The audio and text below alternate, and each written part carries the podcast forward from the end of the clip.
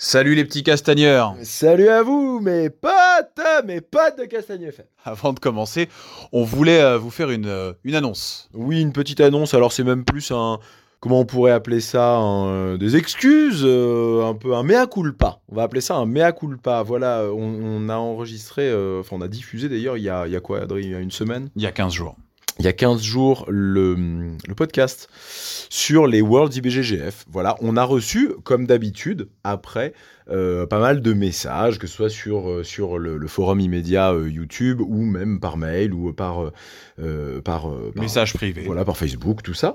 On a reçu des messages et là, cette fois-ci, on s'est rendu compte qu'on avait fait bah, quelques erreurs et que sur le coup, on avait euh, heurté la sensibilité un peu de certaines personnes, voire un petit peu euh, bah, peiné certaines personnes qui, euh, qui font du jiu-jitsu brésilien, qui aident à, faire avancer ce sport. Voilà, et, et notamment, voilà, on s'est trompé sur quelques résultats. Euh, sur plusieurs résultats euh, de, de personnes bah, qui, euh, pendant des championnats du monde ou même sur de simples combats, ont tout donné et voilà, on, s'est rendu compte qu'on avait pu bah, leur faire un petit peu de mal. Donc on s'en excuse. Euh, on s'en excuse euh, sincèrement. Et puis ça va être, euh, alors on va pas là développer tout ça, mais Adrien vous mettra ça sur la page YouTube en, dans la suite en fait du, du, du podcast. Vous, on aura toutes les réponses, enfin toutes les, les, les petites erreurs qu'on avait fait. On va rattraper ça et on va noter un petit peu tout, tout, tout ce sur quoi on avait tort. Voilà. On vous remercie en tout cas. Continuez à faire vivre Castagne FM en envoyant des commentaires, vos remarques. Encore une fois, nous on connaît pas tout, on vous le répète assez souvent, mais on n'y connaît rien. Nous on est juste là pour faire parler des gens. Mais, c'est vrai, on en parlait encore tout à l'heure, Adri. C'est une enquête, en fait. Il faut vraiment que vous le voyiez comme ça, Castagne FM. Euh, on avance à chaque invité. Et même parfois, hein, on en parlait la dernière fois avec, euh, avec, euh, avec, avec David Giorsetti, il y a certaines personnes qui sont là depuis longtemps dans dans le- dans le- dans le- dans l'univers du jiu-jitsu brésilien français et qui découvrent certaines choses sur d'autres personnes qui sont là depuis très longtemps, mais dans d'autres régions, des choses comme ça. Il faut vraiment que vous compreniez que ça reste encore une histoire assez floue. Et euh, il y a le magazine JITS hein, qui euh, s'emploie aussi à ça. Et puis ben, nous, maintenant, euh, on voyez ça vraiment comme une enquête où pas à pas, on avance et puis on essaye de, faire coller certaines pièces. Voilà, aidez-nous à ça aussi. Et nos invités, eux, bah, racontent ce qu'ils connaissent, euh, ce qu'ils ce qu'ils savent, ce qu'ils ont vu à travers ça. des questions aussi, hein, par moment. hein. Voilà, et ce sont des gens bah, euh, qui connaissent euh, leur domaine, mais qui connaissent pas tout non plus. Ce sont pas des professionnels. On n'a pas de, de journalistes encore. euh, donc, euh, donc voilà, tenez-en bien compte. Et on- en tout cas, on vous remercie de, bah, de tenir au courant. Voilà, Et bah, très bon podcast à vous. maintenant on va bien se marrer là. Celui-ci, avec Manu Fernandez, on a bien rigolé. On, On, espère rigole que, tout le temps, on rigole tout le temps. on espère que vous passerez aussi un bon moment. Amusez-vous bien, mes potes Ciao Mesdames et messieurs, c'est l'heure de la castagne. Et bonjour à tous les petits castagneurs, les bagarreurs, les chicaneurs. Bienvenue sur Castagne FM. Salut à toi, mon pote Adri de Castagne FM. Mon pote Adri Castagne FM, comment ça va Adri? Ce qui, me fait, ce qui me fait marrer, c'est que t'arrives encore à me faire rire avec cette intro à la con là. Parce qu'on sait d'où ça vient, nous. Ah là là là, c'est beau gosse, écoute. Un jour, je pense qu'il faudra expliquer quand même. Je sais pas si les gens sont prêts, hein. c'est peut-être un peu trop bête quand même. Oui, c'est vrai. En C'est un- même temps, on n'est pas les plus malins. On n'est pas les plus malins. Écoute, j'ai la pêche, c'est vendredi, c'est bientôt le week-end, ça va être cool. C'est vrai, et en plus je te trouve, alors pour être très très franc, particulièrement beau aujourd'hui. Je trouve que t'es hyper euh, hyper bien habillé. Alors, Alors C'est très, c'est très visuel, mais Jérémy, on est habillé pareil, on a le même t-shirt et on a, un, on a un- on- alors on porte La un, même- un petit un petit t-shirt. C'est- un euh, jean bleu Levi's que t'as C'est un petit jean Levi's. ouais. Voilà. Un petit t-shirt bleu nuit avec un boxeur, un beau boxeur euh, de couleur crème, euh, ma foi, un boxeur moustachu. Voilà que nous avons sur le torse. C'est flippant quand même, hein. on te porte le- les mêmes fringues, on s'est pas consulté, ça devient un peu flippant cette histoire de Castagne FM, faut peut-être qu'on arrête. hein. Pourquoi flippant? J'ai peur, euh, Jérémy. Laisse-toi faire. On a un invité, non, il me semble. J'espère bien. Il se laisse faire, hein, lui, depuis tout à l'heure. Il est là, il attend, il nous regarde, il a les yeux ébahis. Il se demande ce qu'il fout là, je pense. Non, non, non, non, parce que je pense que d'ici quelques minutes, il est pire que nous. J'en suis sûr même. Salut Manu Fernandez, bienvenue sur l'antenne et dans les studios de Castagne FM. Eh bien bonjour, merci beaucoup pour l'invitation, ça fait plaisir de vous voir, de voir vos sourires et tout, et puis d'être en face de deux beaux gosses comme vous, c'est... Ah, je Voilà. t'avais dit que c'était un homme de goût. Tu me disais non, je t'ai dit oui. Non, je déconne. Ah. C'est un homme d'humour. Ça fait longtemps qu'on voulait recevoir Manu ici pour plein de raisons. On vous en a parlé. Alors, plein de nos invités vous ont parlé de Manu Fernandez, principalement euh, Julien Da Silva, puisque c'était son, c'est toujours d'ailleurs son maître. Et donc, il est là dans le studio. D'ailleurs, on a euh, trois Manu dans le studio. C'est assez vrai, hein. extraordinaire. C'est un truc un peu compliqué. Hein. euh, 1, 2, 3. Donc Manu que vous connaissez tous avec qui on travaille euh, au jour le jour. Manu qui est donc la compagne de euh, Emmanuel Fernandez. Bonjour Manu. Bonjour tout le monde. Donc il s'appelle Manu. Tu as fait exprès ou pas Manu Fernandez de, de... Alors on va dire de trouver, de choisir une Manu pour être à tes côtés. Bah pas du tout, elle est venue un jour au club comme ça, euh, pour s'inscrire, puis elle a vu le prof, elle a dit, tiens il est beau, euh, tout de suite on est ensemble. Elle a des problèmes de cécité quand même. euh, Alors- on est d'accord. Elle voit pas bien. Elle voit pas bien. hein, On est, on est... Alors, non, moi, je tiens à dire que ça s'est passé pareil pour moi. Quand on est allé s'entraîner une fois. euh, Tu m'as vu et tu t'es dit.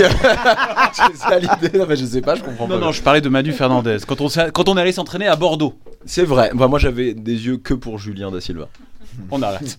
on arrête là. C'est bon. Oh le faillot Oui parce que je disais pas ça hein, il y a quelques minutes. Je suis assez d'accord. Oh Juju, C'est c'est vrai. qu'ils ont dit avant, euh, je te raconte. Et c'est comme ça que vous vous êtes rencontrés alors? Au club. Hmm. Manu, je veux que ce soit toi qui me raconte votre première. Alors, Manu Fernandez, putain, ça va être compliqué. Manu F, euh, je veux que ce soit toi qui me raconte votre rencontre. Bah en fait bah, c'était au club d'Angoulême. Donc euh, j'étais au bureau, Emmanuel, euh, Emmanuel E est venu euh, pour, pour demander des renseignements pour s'inscrire. Au début c'était pour le MMA. Voilà, et puis après elle parlait hyper vite, donc j'ai pas tout compris. et, et puis en fait, bah, elle s'est inscrite, elle est venue, elle a commencé par le MMA, et puis petit à petit elle a dévié vers le Jujitsu. Et puis bah maintenant elle fait que Jujitsu. Et puis de fil en aiguille, on s'est vu plus, euh, voilà. Et puis maintenant on est ensemble, ça ferait, ça fait 5 ans. Et puis alors, euh, Manu, parce que donc on se connaît un petit peu quand même, on va pas faire les gens qui ne se connaissent pas.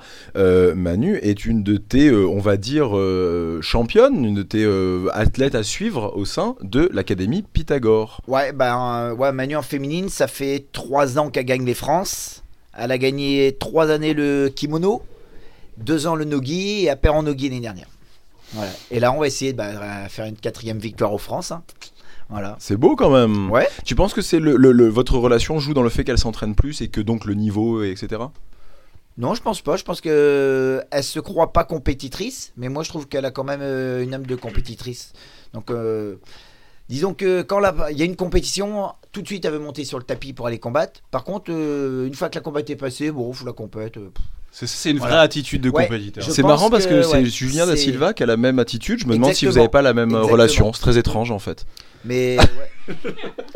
Ouais, non, je, je sais pas. Non mais il faut venir s'inscrire dans ton club en Ouais. fait, c'est cool. Eh ouais, bah oui. venez, venez. À vos risques et périls. Vous allez découvrir des sensations, de vraies sensations. Vous risquez de tomber amoureux du prof, on vous prévient. Mais c'est vrai qu'il y a un truc comme ça. Alors après, euh, Manu, euh, bon, on n'a que deux micros, hein, vous savez comment ça se passe. Manu E, euh, donc ta compagne. Euh, Il y, a, y a quelque chose, il y a quelque chose quand on arrive dans ton club. je- je- on, on s'y sent, on s'y sent bien. Alors après, moi, je suis pas une femme, mais on s'y sent bien, on s'y sent accueilli, on s'y sent. Et je pense qu'il y a de ça aussi. C'est vrai que tu as quelque chose, tu, tu, tu rallies les foules quand même. Bon, après ça, ouais, voilà. Donc, beaucoup de gens viennent aussi pour l'ambiance, pas Bah, forcément pour le jujitsu euh, uniquement. C'est en fait le jujitsu avec mon frère, on s'en sert de. C'est ce qui nous sert de lien. Nous, on a toujours euh, faire l'amitié, les copains, voilà, c'est vrai, depuis tout petit, c'est toujours ça. Se retrouver avec des potes, euh, faire des activités et tout. Le jujitsu, c'est vraiment bah, le noyau, ça nous sert, mais c'est ce qui nous permet de rallier plein de potes. Voilà, et au club, ouais, le- les, on a trois valeurs amitié, convivialité, sérieux. Voilà, c'est trois, trois valeurs. Adrien, sur la convivialité, il y a un truc que Non. tu veux nous dire C'était plutôt sur le sérieux pour le coup. Non, mais il y a quelque chose quand même sur la convivialité. La première fois qu'on a débarqué chez, euh, chez Manu, à, chez- à Pythagore. On en a déjà parlé, donc on, on venait de faire le voyage Paris-Bordeaux. On arrive, on fait l'entraînement, on était bien claqué parce qu'on l'avait fait en, en bagnole. Et donc on arrive à Pythagore euh, Bordeaux, on débarque, boum boum, on met le kimono direct, on s'entraîne, c'était un peu dur. gueule, On se fait, on se fait péter la gueule. Ouais, je voulais ouais, pas en parler. euh. Si, si, si. Moi je voulais que l'histoire retienne qu'on avait été fort. Ouais.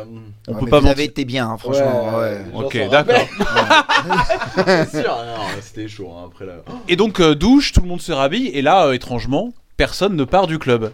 Les gens restent et euh, derrière un comptoir se trouve euh, une tireuse à bière et euh, Non, mais rappelle-toi, c'est que Manu nous appelle. Hey, vous voulez une bière? Et je me suis dit, mais il rigole ou qu'est-ce qui se passe? Il y a une tireuse à bière derrière le comptoir. voilà, c'est ça. Ouais. Dans la nouvelle académie, parce que alors tu vas nous en parler un petit peu de l'évolution de Pythagore, il y, a une- euh, il y a une tireuse à bière. Alors, il y a pas la, on n'a plus la tireuse, mais on a mis un grand frigo et puis il y a les bières. En fait, euh, c'est les, les élèves et moi-même qui on, on gère le bar. Voilà, et on se fait, on s'est fait une petite cagnotte. Les gens passent derrière le bar, mettent une petite pièce, euh, ils vont racheter des bières, ils remettent dans le frigo. En fait, c'est pas le, c'est le club de tout le monde en fait. Parce que normalement, alors le- oui, normalement c'est quand même de la des choses comme ça qu'on y On trouve a açaï, on a açaï, des, jus- on a bière. des, on a açaï, bière et des jus de fruits, bien sûr. mais, Pour aller avec la vodka, enfin on a des trucs. mais je sais pas pourquoi les gens euh, préfèrent aimer euh, la bière. On se demande pourquoi. ouais. Ce serait bien qu'on présente un peu qui est Manu. Je suis d'accord. Manu. Mais c'est lui qui va se présenter. C'est vrai, Manu, exactement. Qui es-tu? Manu, parle-nous de toi. Eh ben voilà, Emmanuel Fernandez. J'ai un surnom, bah, c'est Pythagore. Voilà, qui, que j'ai donné le surnom à, l'académie. Et ce surnom, il m'a été donné par un Parisien, un très très bon ami, il s'appelle Dao Votrung. Qu'on a reçu à ce micro. Ouais. Et Dao, bah, c'est vraiment un, vraiment un ami de long long date, je pense, depuis le début. Puisqu'on a commencé, euh, je pense qu'on a commencé ensemble avec Dao. Et hum, lors de mes premiers combats en Angleterre, je gagnais tout par triangle, euh, mes premiers combats MMA. Et à l'époque, c'était tout le monde se donnait des noms un peu Pitbull, euh, la Bête, The Beast. Et moi, ça me correspondait pas avec ma tête et tout. Et lui, il m'a dit tiens, on va t'appeler Pythagore. euh, Ça te plaît? Oh bah ouais, ça me botte. Puis j'ai gardé. Voilà. Voilà la petite histoire pour Pythagore. Ok, d'accord. Voilà. Manu Pythagore Fernandez. Exactement. Et euh, bah moi, j'ai commencé les arts martiaux à l'âge de 13 ans par le jiu-jitsu traditionnel euh, avec euh, Maître Pouzé, qui est maintenant 7ème dan de judo jiu-jitsu. Ensuite, euh, tout en continuant le jiu-jitsu traditionnel, je suis passé au judo.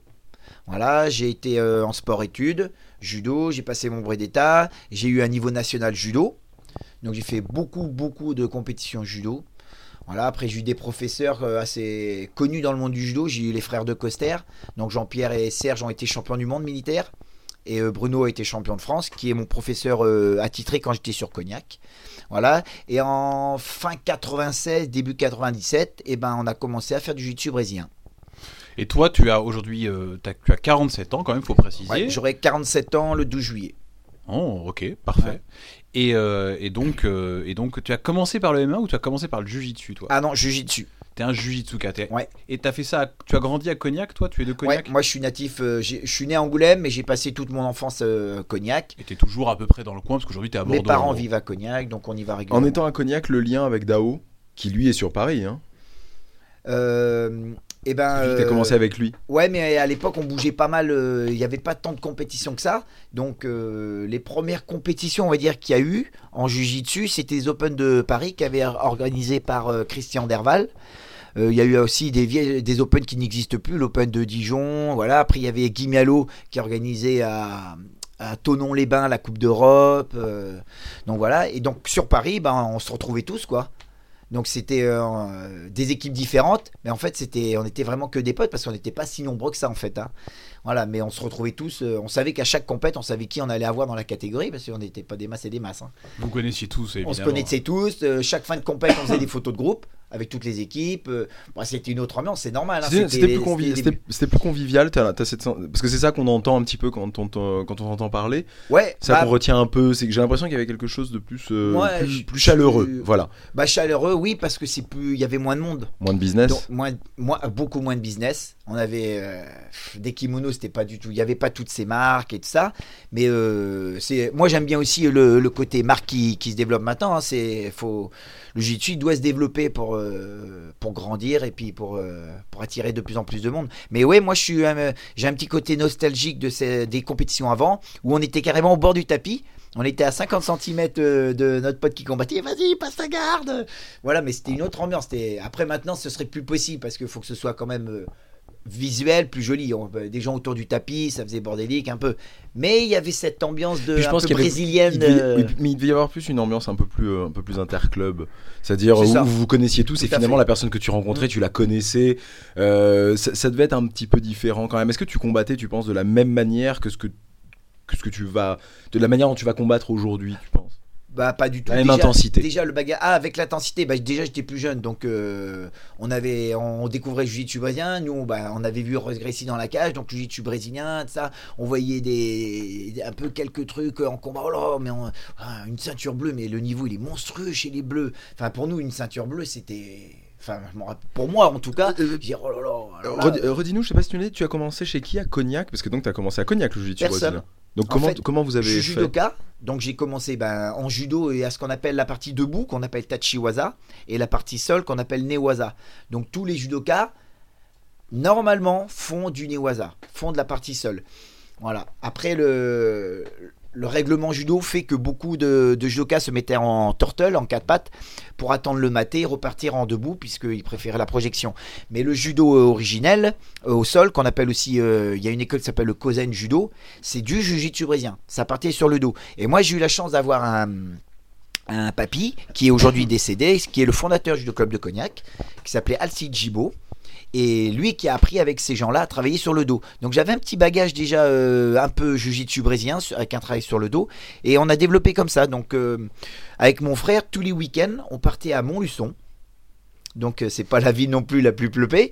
peu- peuplée Mais, mais c'est pas là-bas que tout le monde descend. hein, non, Montluçon. mais il y avait Guy Mialo. Et Guy Mialo est la première personne en fait qui était aux États-Unis et qui a ramené un peu le jiu-jitsu brésilien. Gilles Arsène nous en a parlé de Guimialo. Voilà. ouais. Bah moi c'est la pour moi c'est le premier qui a ramené avec il y a eu Christian Derval qui l'a suivi aussi mais euh, Guy Mialo a été vraiment le premier c'était quelqu'un qui partait souvent aux États-Unis pour le full contact il a rencontré Bill Wallace et de ça il est revenu après sur Montluçon avec le jiu-jitsu brésilien et tous les week-ends il proposait de se retrouver dans son club et d'échanger donc ça venait de toute la France et on, on dormait sur le tatami on mangeait dans le petit restaurant en bas Vous vous retrouviez à combien? Franchement des fois on était 15 20 des fois on était 10 des fois on était 8 À Montluçon. à Montluçon Quelque part, c'était devenu un point névralgique du jiu-jitsu brésilien français. un peu central C'est incroyable parce que tu c'était nous ça, racontes, ça, on la- n'a jamais entendu parler de ça. Ce ce serait, la- ce serait le, bon, sans parler du cercle tissier, mais ce serait un petit peu le, le point vraiment d'évolution du jiu-jitsu brésilien. Ben Un des points Je avec, pense qu'il y a eu Paris qui a eu son point quand même. Paris, Oui, mais le truc c'est que Paris, il y avait un côté organisé et qui finalement suivait, euh, suivait le- le- le- l'enseignement, on va dire, Mhm. de Rickson, qui venait une fois de temps en temps. Les gens y allaient une fois de temps en temps. Donc il y a un côté plus. euh, ça je pense c'est arrivé après. Je pense. Ah, Je donc, pense, donc je- Montluçon serait là avant. et Il y, a- il y a plus un Moi, côté centre pense. de recherche. C'est ça que je Moi, veux je dire dans pense. Montluçon. Parce que C'est nous, drôle ce truc. Attention les révélations sur a FM. C'est incroyable. Il y a On va des mettre des profs de... euh. Dans le groupe qu'on était, il y avait des professeurs de judo comme moi. Et euh, donc on amenait notre bagage Newaza du judo, on travaillait ça. Et Guy, lui, qui avait déjà été au Brésil, avait ramené des cassettes VHS. Donc on mettait en commun là, et le soir, on mettait des cassettes VHS en- jusqu'à 2h du matin, on regardait les cassettes. Oh là, regarde ça, bon vas-y, fais ça. On faisait des- bon, bah, les premiers triangles de la garde, les trucs comme ça. Et on, on chopait les C'était techniques. c'était plus un laboratoire. Ouais, c'est exactement. Exa- un open mat mise en commun avec les copains. Incroyable. Pour ça, on n'a jamais entendu parler. Ben, Et ouais, ça, pour toi, c'est avant euh, Tissier. Bah ouais. T'as des gens de Tissier qui sont des. Attends, même temps. vous- ouais. Eh ben non, non. Je pense c'est pour ça qu'il y a eu, je pense deux pôles. Il y a eu Paris, puis peut-être Montluçon. Parce qu'après il y a eu une scission entre. non non. Paris, parce que euh, Je pense que Rio Christian de Janeiro, Montluçon. dit. euh, ouais, ça fait. Non mais je pense qu'il y a Christian et Guy, se- ils ont eu une scission tous les deux. Et euh, Christian, non, euh, euh, Christian Derval, qui avait quand même, qui était vraiment un judoka euh, con- connu et tout, qui avait a toujours cherché vraiment lui à organiser, à développer la chose avec la Fédé Judo aussi. D'accord Et Guy, lui, était plus euh, en freelance euh, comme ça. Et ouais, bah nous, on a été, euh, on a été sur Montluçon, voilà. Enfin, pour ma part, en tout cas, pour mon histoire Jujitsu, ça s'est passé sur Montluçon. Et après, on est fait les premières compètes organisées sur Paris par Christian Derval, l'Open de Paris. On est allé faire, c'était nos premières compétitions. Et là, vous aviez pas besoin d'être rattaché à un club ou un truc comme ça parce que. Bah, il n'y avait pas de fédération, il n'y avait rien du tout. hein. C'était, euh, moi, nous, on faisait partie du jeu club de Cognac. Ah voilà, c'est ça, d'accord. Mais donc c'était, Ouais. c'était, en gros, c'était des compétitions de Newaza en fait. C'est ça. Euh, bah non, parce qu'il y en a qui, qui faisaient pas de judo. hein. Euh, Il y en a qui avaient, avaient vu le jiu-jitsu brésilien, ils avaient monté une association en 1901, Pop Jiu-Jitsu. Et vous étiez euh, sous aucune fédération aucune... il y a les assu- enfin, C'est vraiment des je questions toutes bêtes. Comment vous vous je assuriez que- comment... eh ben, je me rappelle plus, en fait. Je pense que il devait y avoir une assurance à la journée. Je pense, euh, voilà. Avec la salle, quoi, qui venait Voilà, avec la je, salle. Je pense que c'est ça, ouais. Mm. C'est- Mais ouais, c'est l'histoire. ouais, T'en a parles avec beaucoup de. On sent que t'en- parles avec Ah, beaucoup. moi, c'est. avec ouais, un bon des- souvenir, c'est avec beaucoup de nostalgie. C'est mes- vraiment des super souvenirs. Moi, j'ai commencé comme ça, donc euh, le jiu-jitsu brésilien, c'était l'histoire. euh, comme je dis, hein, on voyait une ceinture bleue. C'est marrant aussi, on a- C'était- on n'a jamais eu personne qui avait un espèce de background euh, sur le dos. De de la première génération. les- T'as fait exprès background ou pas? Ouais. Parce que je sais que t'as un problème avec l'anglais. Ouais, mais je suis bilingue, je suis bilingue. pas Je, je francise, je francise moi. je sais, c'est pour ça que je te demande si t'as fait Voilà, voilà. Si je pouvais, je l'aurais dit dans une autre langue. Et euh, non mais on a personne qui connaissait le jeu sur le dos avant. Tu fais partie peut-être le seul qu'on ait jamais entendu dire moi je savais un petit peu bosser sur le dos. Ben ouais, pas- après, parce que je. T'as eu la chance. J'ai eu la chance d'avoir ce professeur, Alci Jibo, qui a travaillé avec Maître Sato et Ishiro Abe. Voilà. Et moi, j'ai mon père aussi, qui est un judoka, euh, qui est ceinture noire de judo, et qui lui était à l'école de Michigami, de Bordeaux. Donc euh, voilà, moi j'ai eu quand même autour de moi des gens qui pratiquaient déjà un certain judo. T'avais un, t'avais un vrai background de sportif quoi.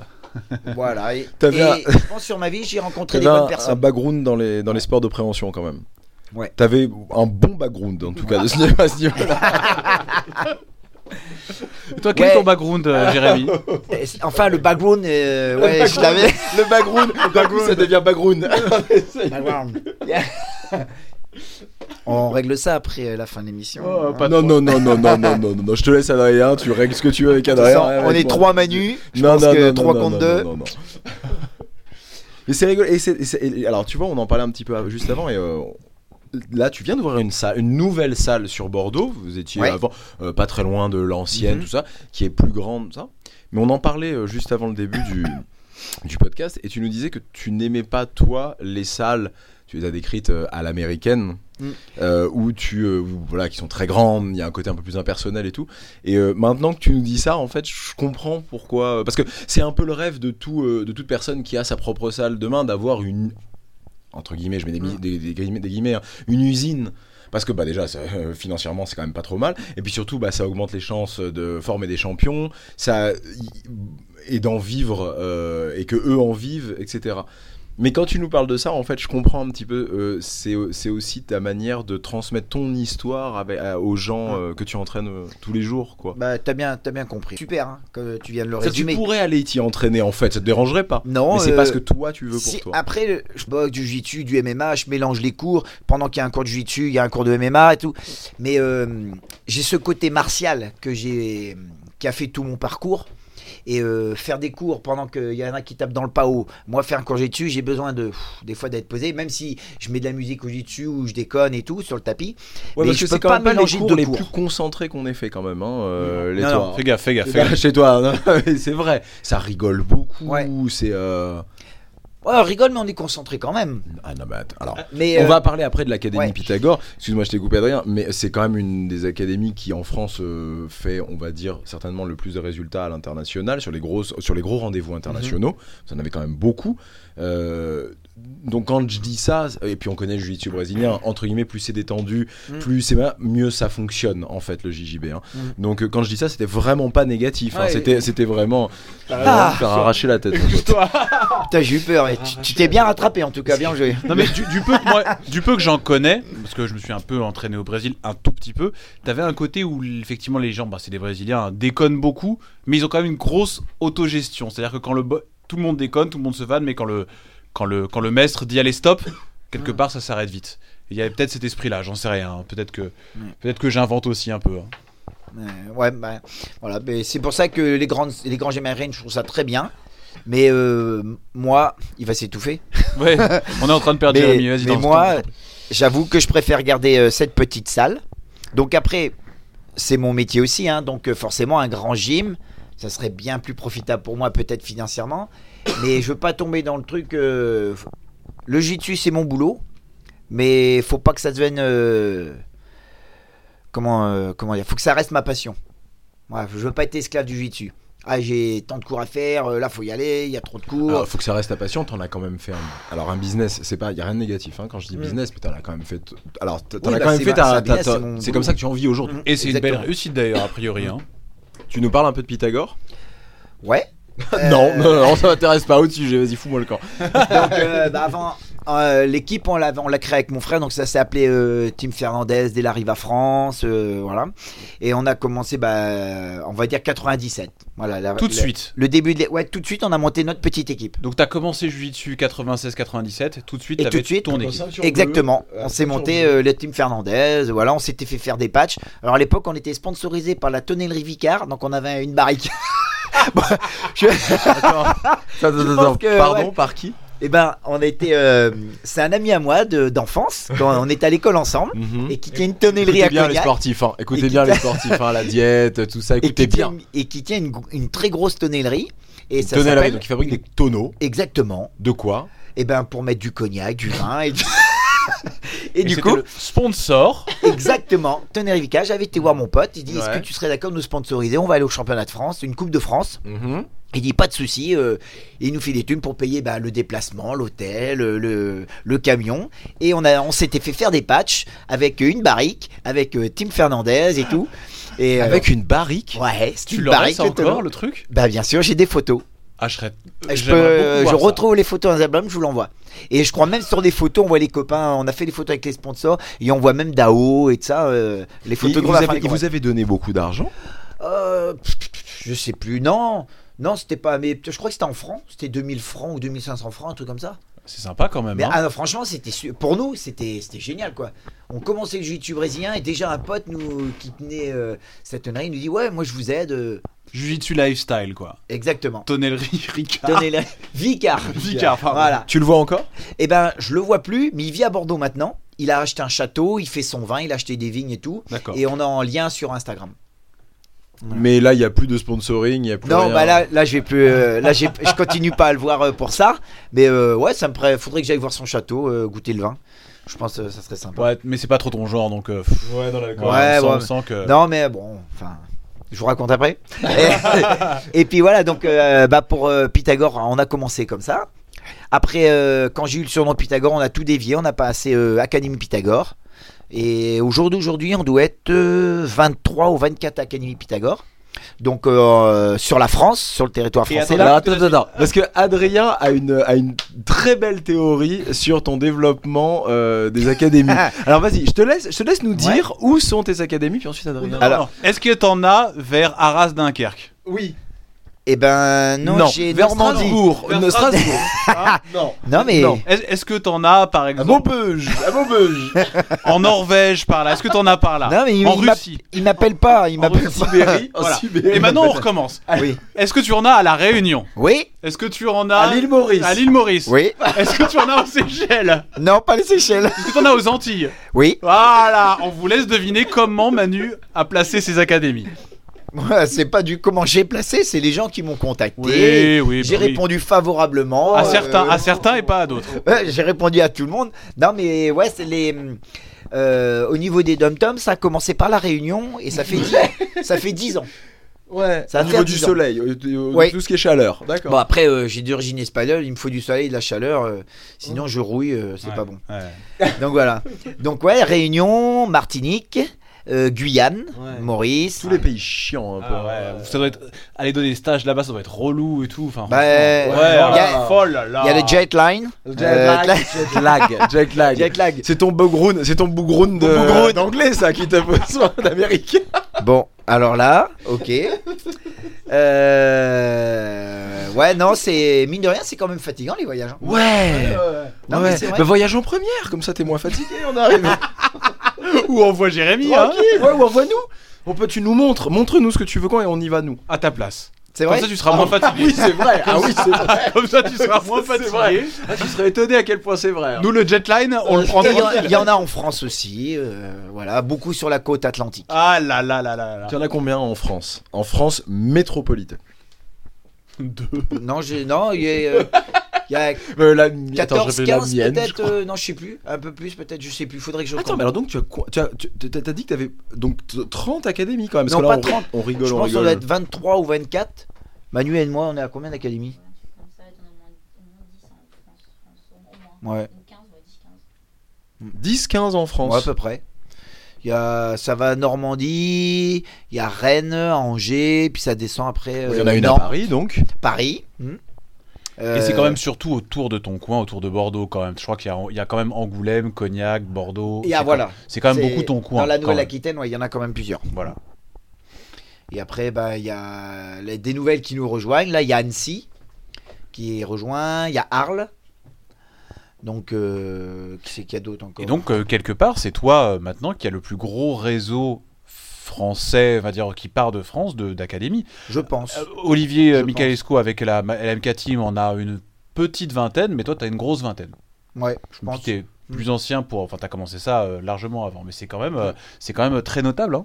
Comment ça se passe pour être affilié à Académie Pythagore? Tu veux en parler? Comment, comment ça bah, se les- passe? Quelles sont les Tout à conditions? fait. Il y a, sont- hum, bah, les gens me contactent. Voilà, il dit euh, bonjour, euh, je suis tel club, euh, on aimerait, euh, on aimerait rejoindre l'équipe Pythagore. Je dis bah super. Il dit euh, bah, je dis, Fou, comment tu t'appelles? Enfin, tu fais quoi? Tu- T'as mais commencé tu- avec donc qui? tu, Je tu- me renseigne. check- tu check un peu le background quand même. Ouais, c'est je- important de savoir d'où il vient quand même. Je, euh, exactement. Le boulgour. Le boulgour. euh, Tu check un peu le, boul- le boulgour de la personne quand même. Exactement.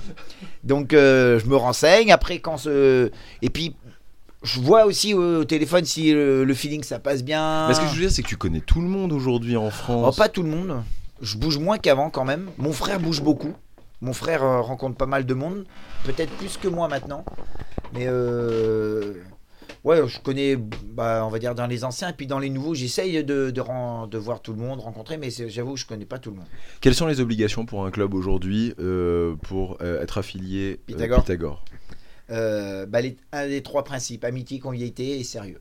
Mais c'est tout. C'est-à-dire que tu demandes Ouais. pas plus. Il n'y a pas de curé. Il De, y a un de- contrat, il y a, il y a Ouais, un un- contrat. il y a un dossier d'affiliation que les gens remplissent. Mais il y a un. avec un code moral à l'intérieur.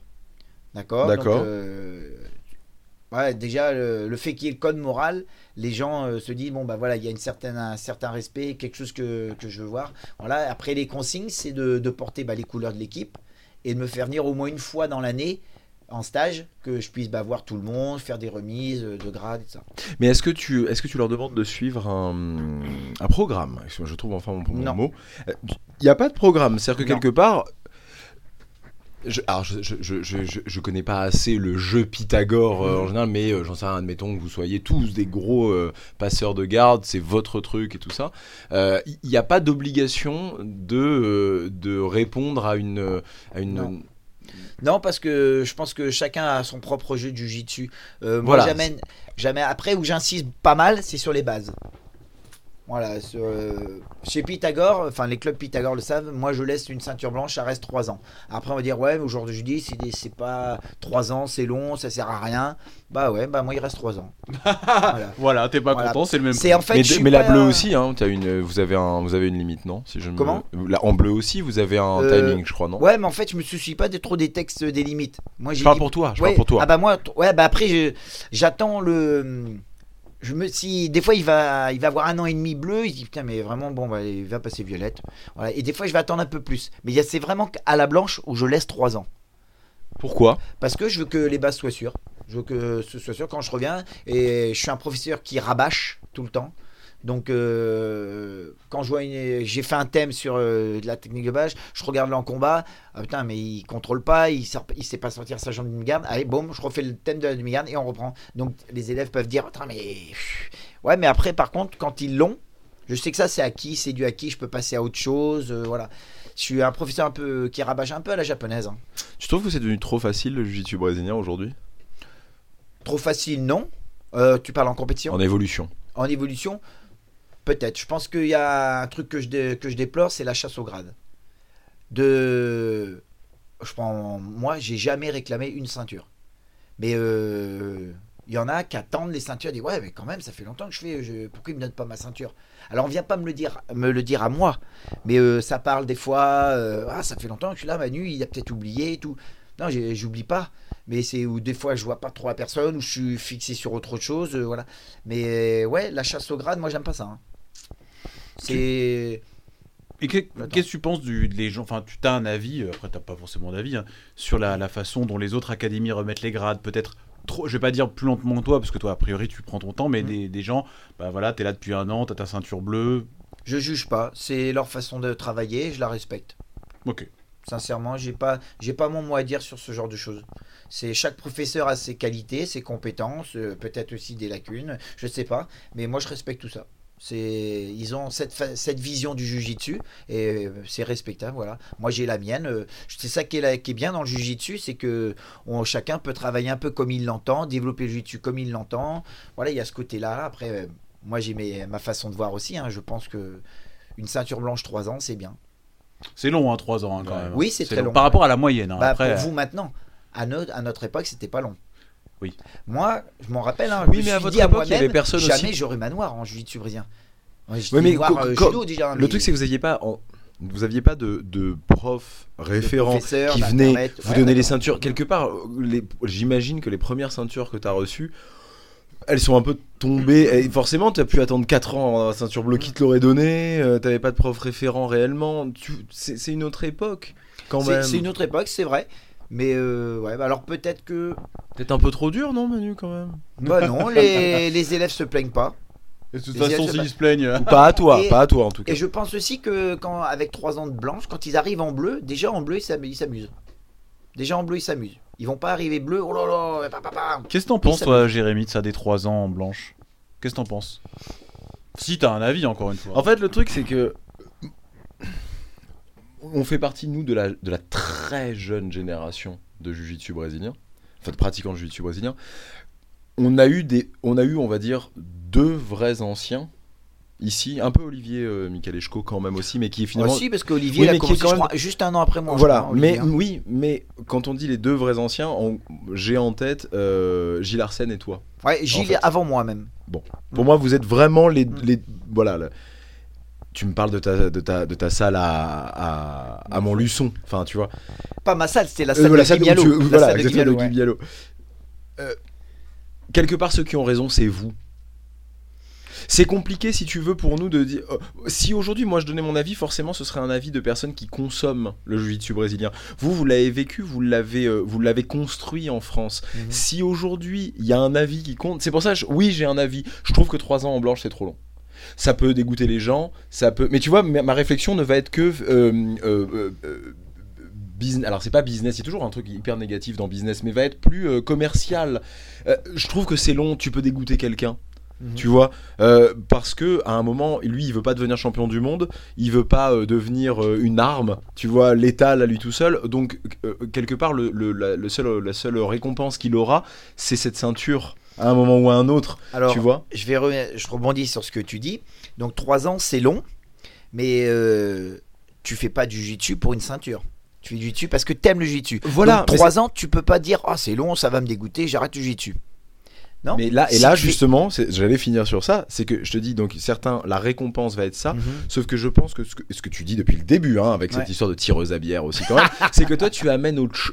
Quelque part, tu ne fais pas que du jiu-jitsu brésilien. Tu intègres, tu intègres un programme, on va dire. C'est où tu rencontres des gens, tu viens. C'est une école de vie. Et- et exactement. Et quelque part, la ceinture va être le truc en plus. Mhm. C'est pour ça que je te dis, tu me demandes quel est mon avis, bah, je vais te dire oui, mon avis vis-à-vis des clubs parisiens. Bah tu viens, tu fais ton truc et tu t'en vas. Ouais. Mais on est à Paris. Ça consomme. ouais. Tu vois, on est à Paris. Oh, euh, euh, pareil, l'expérience qu'on avait eue avec euh, chez Fred Roca, par exemple, euh, à Gakure, à Fréjus, euh, ou encore avec, avec Hugo Février, à Tropa des Élites, les, la- les fins de cours sont pas les mêmes. Les fins de cours sont absolument, ou même, et donc justement chez toi, les fins de cours sont pas les mêmes. Voilà, donc c'est pour ça que j'ai deux trucs. Je pense que pour un, euh, en tant que consommateur de jiu-jitsu brésilien parisien, je trouve que c'est long, trois long. ans, parce que quelque part, le seul résultat que tu vas avoir, c'est ça, et bon, euh, tu vois. Euh, après, on rigole avec les copains et tout, hein. mais je, je comprends. Non, mais c'est autre chose, on y trouve aussi autre chose, mais c'est vrai que quelque part, le résultat, c'est quand même la résultante de toutes tes heures, c'est ta ceinture, rien d'autre. Je veux pas être champion du monde, je veux pas être, voilà, comme j'ai expliqué. Mais effectivement, dans un club comme le tien, c'est différent. Voilà, effe- on, on peut y développer aussi d'autres choses, et quelque part, la ceinture, c'est anecdotique, c'est annexe. Mhm. Voilà. Mais ouais, je suis d'accord. Putain. Ah, je vous- alors là, je vous en ai. euh, On arrête l'émission ici. C'est bon, C'est fini. Merci beaucoup. C'était. Ouais. c'est très visuel, mais je lâche le On micro. prend une bière? On prend une bière? là. On prend une petite bière. Mais tu as jamais eu de gens qui sont partis de ton club parce que 3 ans c'était trop long? Euh, pour trois. Non, non, non. Voilà, ça a jamais été Les une gens raison ont arrêté départ, parce que par exemple, voilà. voilà. Non, non, non. Ça n'a pas été une raison de départ. Euh, Il y en a qui sont partis, bah, peut-être professionnellement, peut-être parce que bah, le jiu-jitsu, bah, c'était pas leur sport, euh, voilà. Mais euh, non, pour ça, pour euh, oh bah c'est trop long, j'arrête. Non, jamais. Non. Ou alors ils me l'ont pas dit. Mais non, je pense pas, sincèrement. Manu, euh, voici un café. Un café, pourquoi c'est physique Ah oui, il faut que tu fasses attention, ouais, exactement. Je suis pas sûr que je puisse le poser. hein. C'est Ah un bon nouveau matériau. Si, si, si, si, tu peux. Après ce passage-là. euh, Voilà. Donc pour vous expliquer, effectivement, là aussi c'est un peu visuel. On est en train de servir, on donne un café à Manu, mais euh, on, on- voilà dans les studios de Bah, Castagne FM. explique pas le verre, il est tout mou. Attends, écoute, j'y viens. Ah. On bannit le plastique chez nous. Voilà, on, est- on est en train de mettre en place une Ah, vraie politique de nos plastiques. Ouais. Ça, on boit dans des gourdes, dans des choses comme ça, voilà. Et euh, le verre donc que tu tiens, c'est un matériau euh, nouveau qu'on est en train de tester tout ça, qui en fait, ça n'est pas du plastique, c'est une sorte de peinture. Voilà. Et donc le café qu'on a mis dedans, ça tient uniquement parce qu'il y a le, le liquide à l'intérieur. Voilà. D'accord, ok. Parce que les invités sont bien reçus, c'est les Et on est animateurs. bio, bien reçu dans le bio ici. Voilà, c'est les animateurs qui servent les cafés. Parce qu'on est obligé de tenir le, le verre constamment. Et le micro, parce Et qu'il le a rien micro. pour le tenir. Et le café, on peut pas le boire parce te sens qu'il pas est bien archi brûlant. pas- Tu te plains beaucoup quand Ouais, même. hein, trouve, hein. Ouais, ouais, bah j'aime bien, moi. Attends, à mon âge, euh, j'ai le droit. hein. Son, à ton âge, il n'y a plus qu'à se plaindre. Hein. Ouais, oh là. Oh, t'es pas vieux, il est pas vieux, même pas 50 ans. Même pas 50 ans, c'est vrai. hein. C'est vrai. Si, il est vieux? T'as le même âge, euh, Manu? Alors, il y a que des Manu. Donc, notre Manu, t'as 50 ans aussi? T'as 50 ans? Ah, 47. 47 Ouais, bah c'est 50 ans. On va, on 72. va arrondir à 50, Manu. hein, excuse-moi. Belle année, hein. Belle année. Ah, ils peuvent pas comprendre. C'était l'année des Manu, un peu. C'était l'année des Manu, quand même, un peu. hein. Pour reprendre un peu le fil, donc en, en gros 97, tu fais du, tu commences le YouTube brésilien, ça se développe, t'es à Montluçon. Quand est-ce que c'est le moment où vraiment ça, où tu te dis ok ça il se passe un truc? Et ben Parce que ça le fait avec tout le monde. Il y a un moment où boum, les gens dévient un peu. Eh ben, on voulait aller euh, au Brésil. D'accord. Donc, euh, 99, on décide, de- avec deux copains, de partir euh, à l'aventure au Brésil. On savait pas chez qui on allait s'entraîner. Nous, on connaissait Gracie Barra, euh, de Carlos Gracie. Donc, euh, on est dit, bon, on va à Gracie Barra. On va à Gracie Barra, et puis il avait déjà beaucoup d'étrangers. Il dit, là, je peux pas, il y a trop de monde à l'académie, allez au gym de De La Riva. Ok. Alors, De La Riva, on connaissait pas. À Rio? à Rio. On va à Copacabana, on arrive euh, à l'académie de la Riva, qui était à un étage, une petite académie. Ah, Vous étiez chaud quand même, hein, en 97, à deux. 99. deux- deux- euh, 99, Ouais. deux petits Français Trois, au Brésil, comme ça. Et quoi, Bara- ouais. Baratijuca là, enfin vraiment la Gracie Barra, la Ah, première. Ouais, on a été là-bas, mais on, C'est très très loin en plus de Oui, Copacabana. c'est loin. Donc nous, bah, on a été euh, sur Copacabana, on a pris l'appartement à Copacabana.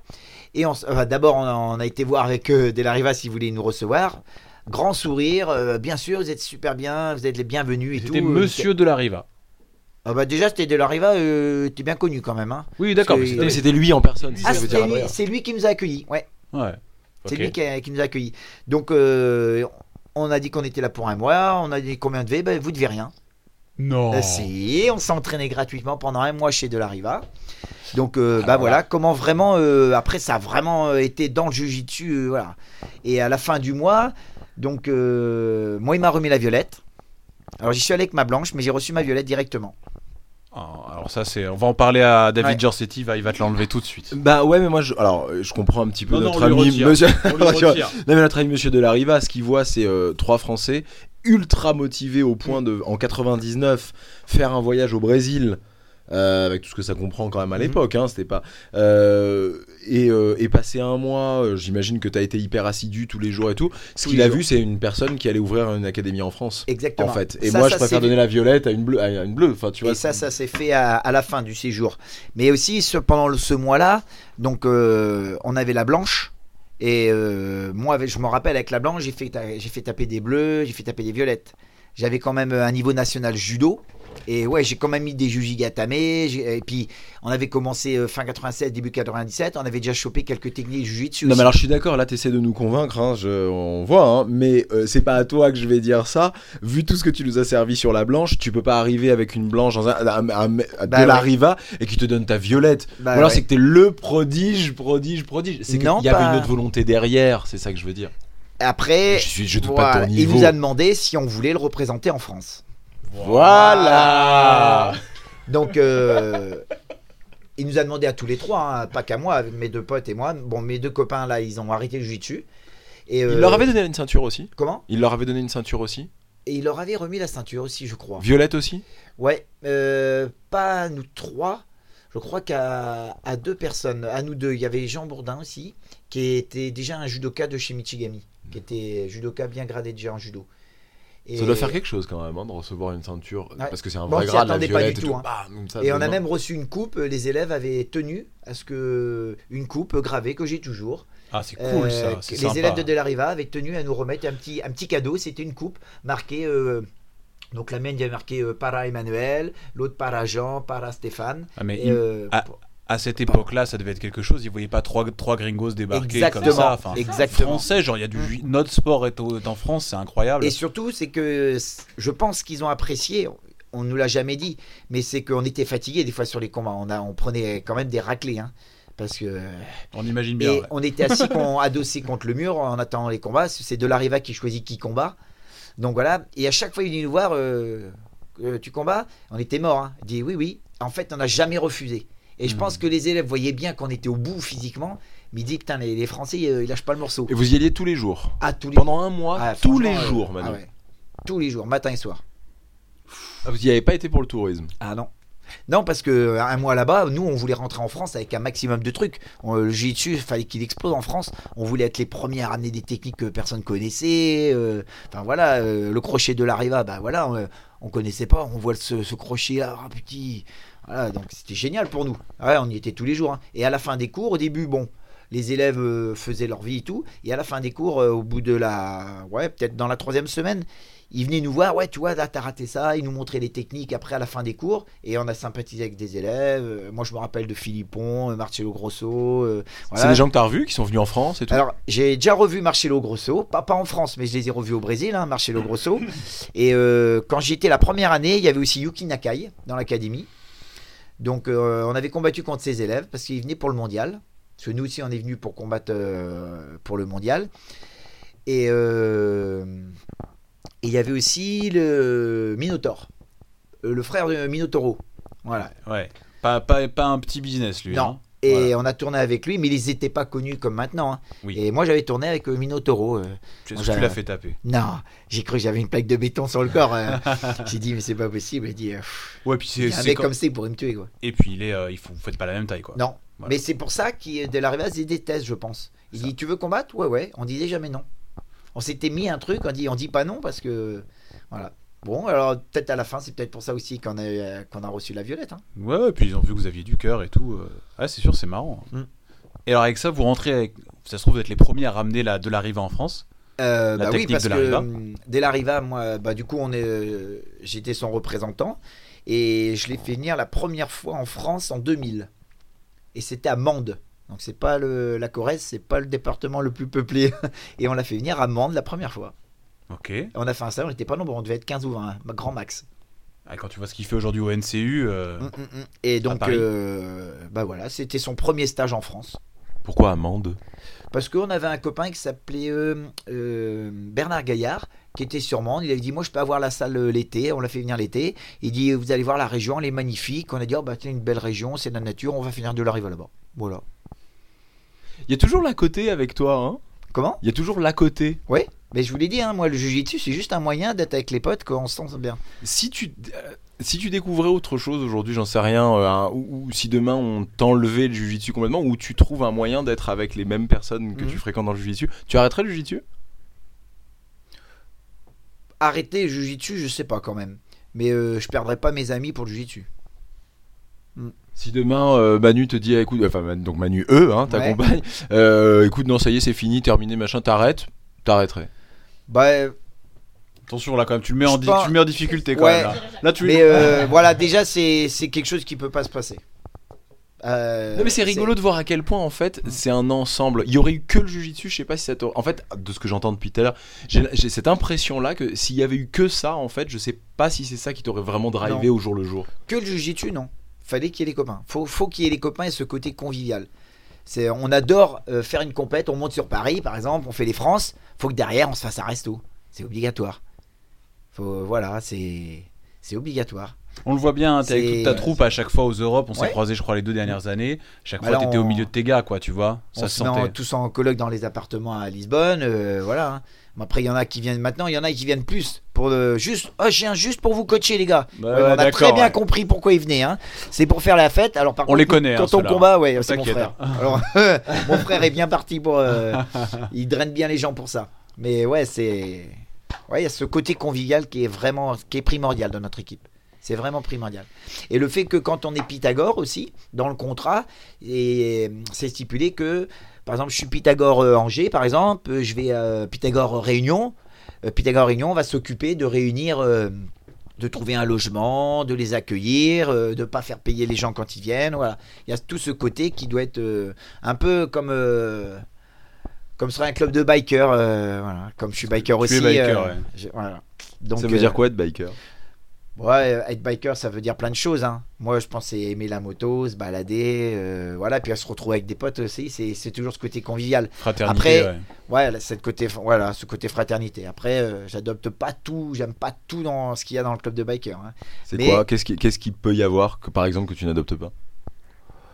Bah, me sentir trop. euh, C'est un univers que je connais. Enfin, je sais pas toi, Adrien. hein, C'est un univers que je connais absolument pas. À part euh, par la, la série, là, je sais plus comment s'appelait cette série. Anarchy, ouais. Voilà, Sons of Voilà. Anarchy, exactement. Mais pense- Mais je. Ah, J'ai un, j'ai un gros background de, de, de motard, moi. Attention. Moi, je vais pas redire on est passé hein. à Boulgour déjà hein, depuis tout à l'heure. On est passé à Boulgour. J'arrive pas à suivre toutes tes vannes, pardon. Boulgour. Disons que dans un club de biker, quand tu as un full patch, c'est-à-dire tout le patch dans le dos, tu appartiens au club. C'est le Ça, c'est un des codes, par exemple, déjà. C'est-à-dire qu'un code. C'est la, la première chose. Tu appartiens au club. Voilà, donc euh, tu dois hein, toujours faire passer le club en priorité. Nous, chez Pythagore, il y a Pythagore, mais on a la famille avant. euh, voilà, c'est. Mais tu dois faire passer le club en priorité. Enfin, je veux dire, c'est- c'est- c'est-à-dire parce qu'ils vont pas, enfin, ils ont pas le droit de vie ou de mort sur toi. Enfin, Non, mais Qu'est-ce que ça tu veut dire Tu donnes ta parole d'honneur, ta parole d'homme. Tu respectes cette parole. Si tu respectes pas, qu'est-ce qu'ils peuvent te demander? Comment? Bah, trafic d'armes, trafic Non, de drogue. euh, non, non, non. Mais tu dois. euh, motards, quoi. je sais pas. Tu, bah, t'as pas un homme que tu feras toutes les balades dominicales du, euh, en moto avec nous. Non, que je ils sais vont pas, te euh, forcer quand je- même. Je, peux pas dire exactement puisque je suis pas dans un club de bikers. Ah voilà, d'accord. Tu euh, es pas dans un club de bike. Non, non, moi je veux, j'ai- j'aime bien cette ambiance, mais je veux pas être, euh, je veux pas être dans un club. Je veux pas être appartenir juste à un club. Voilà. Moi je suis Pythagore, voilà. C'est son club de motards à Voilà, lui. voilà. Mais de, en kimono. Exactement. Et alors, comment t'en es venu à avoir 23 académies? Comment ça s'est fait? Bah franchement, euh, c'est. T'as placé tes ceintures. Enfin, t'as t'as donné des ceintures noires à des gens qui ont créé leur académie. Voilà, ils, pratiquaient déjà avec d'autres professeurs pour certains. Et puis, euh, bah, ça a peut-être pas collé comme ils voulaient. Ils m'ont contacté. Ils m'ont dit est-ce qu'on peut représenter Pythagore? Euh, Voilà, le feeling passe. Je dis ok, c'est parti. Puis voilà. Quel est l'intérêt de aujourd'hui t'a- t'appeler toi et te dire euh, je voudrais être affilié Pythagore plutôt que de se dire je suis affilié euh, par exemple je suis affilié de la Riva ou je suis Mhm. affilié GF Team ou je suis affilié j'en sais Barra ou je suis affilié Que- quel est l'intérêt pour un club euh, un club qui se lance voilà qui a deux ans qui est, qui, qui n'a pas de référent en France on va dire qui n'est pas à- rattaché à un, à un- un gros club quel est son intérêt de venir te voir toi et pas par exemple euh, voilà une, une- Alliance. voilà je sais pas voilà Ben, je sais pas, peut-être parce que c'est une équipe française, déjà. Bon, moi, je suis toujours euh, dans ma tête, mon cœur, je suis des Lariva. Hein. Je- mais, Mais tu n'es pas fait, toi réf... tu... Non, ce je suis n'est pas- plus Delareva ton référent. je suis... Non, parce qu'à partir du troisième degré, euh, bah, c'est toujours euh, mon professeur. Mais au niveau du troisième degré, l'IBJJF après valide sur nom- en suivant le nombre d'années. Donc, j'ai pas besoin de la signature à de Lariva pour évoluer dans mes degrés. Voilà, dès que j'ai eu le troisième degré. Bah, voilà, c'est ça, donc une académie se- française qui, euh, enfin, oui, qui, qui ouvre et qui se demande et qui ne peut pas remettre de ceinture, parce qu'en fait c'est ça le seul problème, Ouais. c'est que si on n'a pas de référent, on peut pas remettre de ceinture. Mm. Si on n'a pas de troisième degré en ceinture noire. Mm.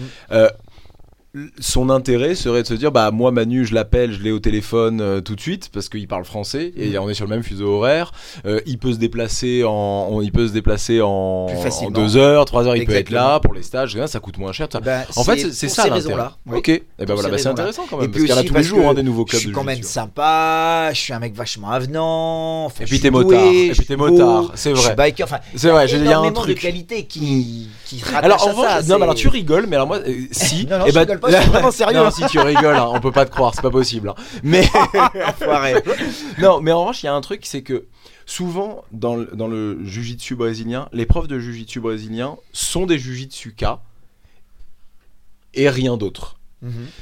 Toi, t'as une grosse carrière en tant que combattant MMA quand même. Ouais. Et ça, euh, dans le jiu-jitsu brésilien, c'est quand judo, même vachement bien d'avoir cette, cette vision-là aussi.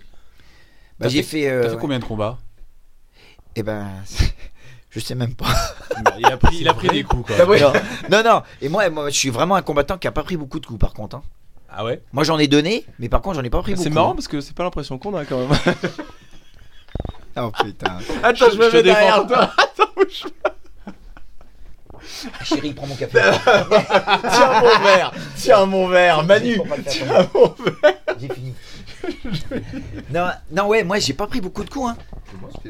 Comment Ouais, non, c'est 14 combats Merci. Sur Donc, euh, merci Manu. Euh, ouais, bah 14 combats. Mais C'est pour dire en fait, euh, j'ai. Moi, je cherchais pas à être champion. Sin- Sincèrement, quand je combattais, que ce soit euh, en judo, en jujitsu, en fighting, euh, Attends, ça c'est toi. Alors excuse-nous. Ah, non, non, parce que là on est sur on est sur Sherdog. Sherdog. d'accord. J'avais pas de cheveux. J'avais pas de. Ah ouais. Mais c'est incroyable. Il est limite beau. Oh là là là là. Faut qu'on fasse attention, on va loin là quand même. hein. Mais attends, mais c'est c'est incroyable parce que tu te ressens. Enfin, Ah si, il y a quelque chose. t'avais quel âge? Je sais même pas. hein. Euh, ça devait être en 2002, 2003, un truc comme ça. Ah ouais, d'accord, quand même. Effectivement, 9-4. Ah, 9-4-1. Ouais, il y a dû avoir mon Et dernier combat et no-contests considéré nos contests, ouais. Et deux no contests. Donc Deux no 9, 4, 1, 2. Ouais. Voilà. Ça va C'est pas. euh, pourquoi t'as arrêté? Et euh, bah, la vie a fait que j'ai trois filles qu'il a fallu les élever. Et euh, bah, je les ai élevées tout seul, donc euh, voilà. T'as il fallait arrêter. T'as Ouais, élevé tout seul trois ouais on s'est séparé avec la maman et c'est moi qui ai eu la garde. Donc fallait que je m'occupe des filles. D'accord, ok. Tout seul. Ouais. Alors j'ai trois filles. Ouais. Je te dis bravo. Elles ont beaucoup de chance. Ouais. Je te le dis. Après, hein. j'ai beaucoup aidé par ma famille, par mes parents aussi, hein, qui, ont, toujours été présents. Mais ouais, fallait. euh, en fait, ça s'est passé au tribunal, donc il a fallu faire un choix. C'est ou la carrière ou les enfants. Ou la carrière ou les enfants. Parce J'ai choisi les enfants. j'imagine. Après, je, on va pas rentrer là-dedans parce que voilà. Mais j'imagine que si c'est toi qui as eu la garde, c'est que la maman ne pouvait, ne voulait, c'est pas notre problème, mais Mhm. vraiment pas. C'est vrai que par rapport, tu dis que ça s'est passé au tribunal, donc c'est Ouais. jamais rigolo, surtout pour les Non, papas. pas marrant. Voilà. euh, y a Euh, pas mal un, un d'années. euh, combattant de MMA, je pense que ça aurait été compliqué en fait pour toi d'obtenir la garde, non? Ouais, mais moi, on m'a vraiment posé la question au tribunal. hein. Euh, Continuez-vous votre carrière donc De là, combattant. Ouais, j'ai dit non. Et il me Et- restait encore un Et, combat. et tu, as, tu as fait tous tes combats entre 2003 et 2008. Ouais, j'ai une carrière très courte. 5 ans, c'est pas mal hein, pour du MMA. ouais, c'est pas, mal. en fait. hein. Après, j'avais quand même, euh, je crois, 30 ans passés. Il me semble, ouais. Ouais, en poids euh, léger en plus, euh, 30 ouais. ans, c'est pas. Et le... Alors la chance que j'ai eue, c'est que sur mes premiers combats, bon c'était pas le MMA de maintenant hein, quand même, hein, ça, le MMA il a beaucoup évolué, mais mon tout premier combat, j'affronte Robbie Olivier, et déjà qui était le champion UK MMA en Angleterre, donc il avait déjà une ceinture. Moi j'étais à l'époque ceinture marron, je crois, en jiu-jitsu brésilien. Et euh, c'était le tout premier France-Angleterre. Donc euh, il y avait Guillaume Monotte qui combattait, Florentin Amorim, il y avait mince, j'ai pas, je me rappelle plus, j'ai les noms mais sur le bout de la langue. Enfin voilà, on était la première équipe de France et moi j'affronte Robbie Olivier et je l'étrangle au premier round. Alors les Anglais ils disent putain mais c'est qui, euh, c'est qui lui? Euh, L'autre il, est, il a la ceinture en Angleterre, euh, puis le Français l'étrangle. Bah tout de suite on me propose derrière, ouais il y a un autre poids léger qui gagne tout par KO, Pete Yark. Ah bon, bon ouais, on me propose, tu veux mon manager de l'époque qui s'appelait Dara Kramer, qui est un très bon ami. Il me dit Est-ce que tu veux ce combat là? Mais euh, on prévient un peu tard, mais il- il- au- toujours au Cage Warrior. Et j'ai dit Bah écoute, euh, ouais, vas-y, je prends le combat. Hop, et je, je l'étrangle en 2,45. Donc toujours par triangle. Après, euh, le, propriétaire du, euh, du Cage Warrior de l'époque, Dougie Truman, me dit Bon, il y a un tournoi pour la ceinture du Cage Warrior, la ceinture mondiale du Cage Warrior. euh, Est-ce que, est que tu veux le faire? Alors il dit ça à Dara Kramer, Dara Kramer m'en parle, je dis oh bah oui, j'ai déjà deux combats, on me propose une ceinture, vas-y balance, hein, je fais le combat. Et j'affronte, on était quatre. Premier tour, alors ça a été un, pas deux combats dans la même soirée, un événement, un combat, un autre événement, un autre combat. Et je bats par triangle un judoka de l'équipe anglaise qui s'appelait James Lutman. Donc euh, pareil, triangle. Et en finale, je prends un ancien pro en anglaise qui s'appelle Yann Butlin. Et pareil, je l'étrangle. Donc à partir de là, Dao m'a appelé Pythagore. Et euh, donc je gagne la ceinture mondiale du Cage Warrior. Et pendant la soirée, donc on buvait des bières et tout. Moi, j'avais bien fait- j'avais déjà bien fêté la victoire. Et euh, il y avait les promoteurs de- d'un autre événement qui était là, qui s'appelait le Cage Rage. Et euh, Qui existe toujours. hein, le Non, je crois que le Cage Rage n'existe plus. Hein. Il me semble pas. hein. Je crois pas non, Non. plus. D'accord, ok, il me semble. Et, euh. Bon, moi j'avais déjà bu un peu de bière et il y avait euh, eux qui parlaient à Dara Kramer. Il dit ouais, en Angleterre, il y a l'Iremedios qui est un très bon ami maintenant. On a toujours resté amis depuis notre combat. Et euh, donc euh, ces promoteurs disent il y a l'Iremedios, vétéran de l'UFC, euh, il a déjà combattu Genki Sudo et ça. Il dit euh, est-ce que tu veux l'opposer à, à Manu Fernandez? Alors Dara, il me demande, mais comme moi j'étais j'étais Un peu fort, pété, ouais, ouais. ouais, il dit easy for me, easy for me. Alors les, Good les promoteurs, euh, ouais, good, good background. Et il me regarde avec des yeux comme ça, il dit Ah ouais, il veut, il veut le prendre. Et on fait le combat, on signe le combat sur la soirée comme ça. Enfin, on le signe pas, mais on valide le combat, ok, on prend. Et j'affronte l'Iremedios, que je n'étrangle pas, mais que je gagne à l'unanimité euh, À la décision. à la décision. Et c'est mon, je pense, mon plus beau souvenir de, du MMA. Parce que cette journée-là, il y avait je sais pas combien de Français autour de la cage. Il y avait euh, Damien Richaud, Cyril Diabaté, Jeff Lenog, Jess Liodin, euh, James Samiscavo, euh, il y avait Anthony Ria, enfin il y avait tout, enfin toute la vieille garde euh, des combattants français. Et, et quand je bats le vétéran de l'UFC Liremedios, là quand je sors, et, putain je vais, je vais avoir des larmes. Et, Ah, j'adore, mais c'est vraiment. fait, hein. ouais, c'était vraiment un très beau moment. Parce que ah, il y avait tous les copains qui ont allée. Et ça c'était Ah c'était génial. Et on en a reparlé avec Cyril euh, à la dernière réunion pour développer le MMA là. Et avec James, vous vous rappelez cette journée quand j'avais gagné, vous étiez tous là. Et ouais, t'inquiète pas. Et vraiment, ouais, c'était un super souvenir. Et en, en fait, tu venais de gagner quand même. euh, tu avais gagné J'avais gagné la ceinture. euh, mars, mai, juillet. En tro- enfin, 3-4 mois d'affilée, tu as fait, tu as fait une ceinture et, euh, Ouais. et tous les adversaires là. Donc c'était une, une énorme. Et ah ouais, 5-0, euh, un, un vaincu, petit français Ouais. qui a tout gagné à l'étranger. Enfin, c'était un. ah bah à l'époque, ouais. Oui, à l'époque, euh, en, Fran- en France, c'était, euh, j'étais le premier à avoir gagné la ceinture du cage warrior. Et, et, et alors, parce que enfin, c'est euh, assez euh, touchant de te voir en parler comme ça et tout. Enfin, vraiment, merci beaucoup. Et ça a été juste après qu'il a fallu euh, donner ta, enfin, rendre ta Non, non. décision par rapport à tes filles? Non, non, non. Parce que tu dis, je, je vis le plus beau moment, le plus beau moment de ma carrière, peut-être un Non, non, non. Après, il y a eu d'autres- combats. hein. Il y a eu plein de combats, des combats gagnés, des combats perdus. euh, Il y a eu d'autres beaux moments. hein. Ça dure encore Mais- 3 ans après. c'est euh, ce moment-là de voir les copains autour. Il y avait, euh, on n'était pas du tout de la même équipe, mais on était soudés quoi. Il n'y avait pas de bagarre, c'était, on est tous, tous soudés. Un Français combattait, on était tous derrière. C'était génial, c'était génial. C'était vraiment un moment. Enfin, moi, je m'en rappellerai tout le temps, toute ma vie. C'était vraiment quelque chose de génial. Alors qu'il y avait des gens qui étaient, euh, qui avaient fait peut-être des même encore des plus gros combats que moi, comme Cyril et tout, qui était déjà champion du monde de taille et tout. Euh, Anthony qui était déjà super connu aussi, euh, euh, Jess Ledin, voilà, c'est tous ces copains-là qui, qui me faisaient une, une d'honneur pour cette victoire, ça m'a vraiment touché. Et pourquoi t'es allé, pourquoi t'es allé chercher le MMA alors qu'en fait t'étais, t'étais dans le jujitsu et que, enfin, qu'est-ce que, qu'est-ce que t'es allé chercher? Euh, Il y avait ça- ce truc de me dire euh, bon, euh, on est toujours, j'ai toujours été un petit peu aussi euh, me tester et puis j'étais pas chercheur de bagarre, mais fallait pas. Ouais. fallait pas non plus trop m'en garder. Donc ce, ce côté bagarre me testait et c'était intéressant pour moi.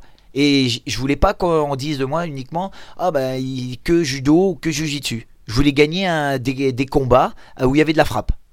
Je voulais dire est-ce que je suis capable euh, voilà et puis me dire bon bah je suis du jiu brésilien, tous les brésiliens on faisait du valet tudo. Bon bah faut que j'essaye moi aussi ça doit faire partie de mon parcours et voilà, ça s'est fait un peu comme ça. Et t'as pris plaisir à faire du pied-point? C'était un truc que t'as aimé ou finalement, bon, c'était un mal nécessaire, mais. je raffole pas du pied-point quand même. J'ai- j'ai- j'ai- J'aimais bien travailler et tout, mais j'ai jamais aimé prendre trop de coups dans, dans le visage. Je pense qu'il y en a pas beaucoup qui aiment. hein. Mais euh, non. Personne n'aime, mais il y a des gens que ça dérange pas. je- Et puis moi, je voulais gagner des combats sans prendre de coups pour pouvoir aller à la soirée après. Parce qu'il y avait toujours des soirées organisées après. Chaque histoire se termine comme ça, tu t'en rends compte Oui. quand même. Hein Mais, mais, mais, mais parce que, mais parce que c'est vraiment comme ça. Je, Ouais, je, je- je vis comme bien. ça en fait. Je veux bien aller en compétition, mais il faut que derrière on se fasse un resto. on faut on se boit un une bière après le podcast. Oui, ah ouais, bah, avec grand Mais plaisir. euh, Julien, euh, Julien, euh, Julien da Silva est comme ça. hein. Il est comme ça. Mais je pense que beaucoup, tous chez Pythagore, on est comme ça. C'est vrai parce que Cyril, euh, Cyril GG. Est comme Il est ça. pareil, il est Cyril pareil. Gérard est comme ça Cyril- aussi. ah, bah oui. Si, si. Tous nos potes Nos de, potes de, de Pythagore. du Ouais. sud-ouest. Non, non, ouais. Non, ouais, fallait euh, derrière le combat, fallait, il y avait la soirée, c'était bien, combattre. Voilà. Mais en fait, c'était pour revenir au début là. Moi, j'ai jamais voulu être champion en fait. Ça, c'est C'était pour c'est les- toi, c'était les- pour toi, exactement. c'est très clair. C'était pour moi. Et du coup, bah, sur ce parcours, bah, j'ai eu cette chance de battre des, des personnes qui étaient, qui étaient déjà douées, quoi. Et bon, voilà, ça, peut-être euh, on refera un autre combat, peut-être qu'ils me battraient. Mais quand ça s'est fait, j'ai gagné et c'était bon. Du coup, mon parcours, bah, il s'est fait, il s'est fait un peu comme ça en MMA. Voilà. Comment tu vis, toi, l'arrivée du MMA en France? Attends, Comment tu le vois? Attendez, faut replacer les choses dans le contexte. Là, il y a eu une, euh, il y a eu donc une réunion avec la ministre des Sports, c'est ça? Hmm, Je ouais. sais pas, des intervenants du ministère des Sports, en tout cas, en- faire. au RCF, donc au Racing Club de France à Paris, et donc il y a une, une espèce de délégation, je sais pas qui, sur invitation du ministère, j'imagine, de représentants euh, pour prendre la parole pour le MMA, 10-15 personnes, dont Manu, qui donc a parlé euh, à ce colloque, et quelques jours après, euh, annonce du ministère où euh, la, la- la ministre nous disait qu'il fallait légaliser ce sport. Voilà. Donc c'est un peu... T'étais dans le cercle, qu'est-ce qui s'est dit à cette réunion on veut- Exactement. On veut savoir là. Il y avait Ouais. notre pote Manu Fernandez. J'ai euh, tout dire, je sais pas, mais Non, pas Euh, tout dire. Qu'est-ce qu'est-ce que tu peux nous, euh, nous raconter Ça, c'est du vrai je- qu'on fait, Jérémy.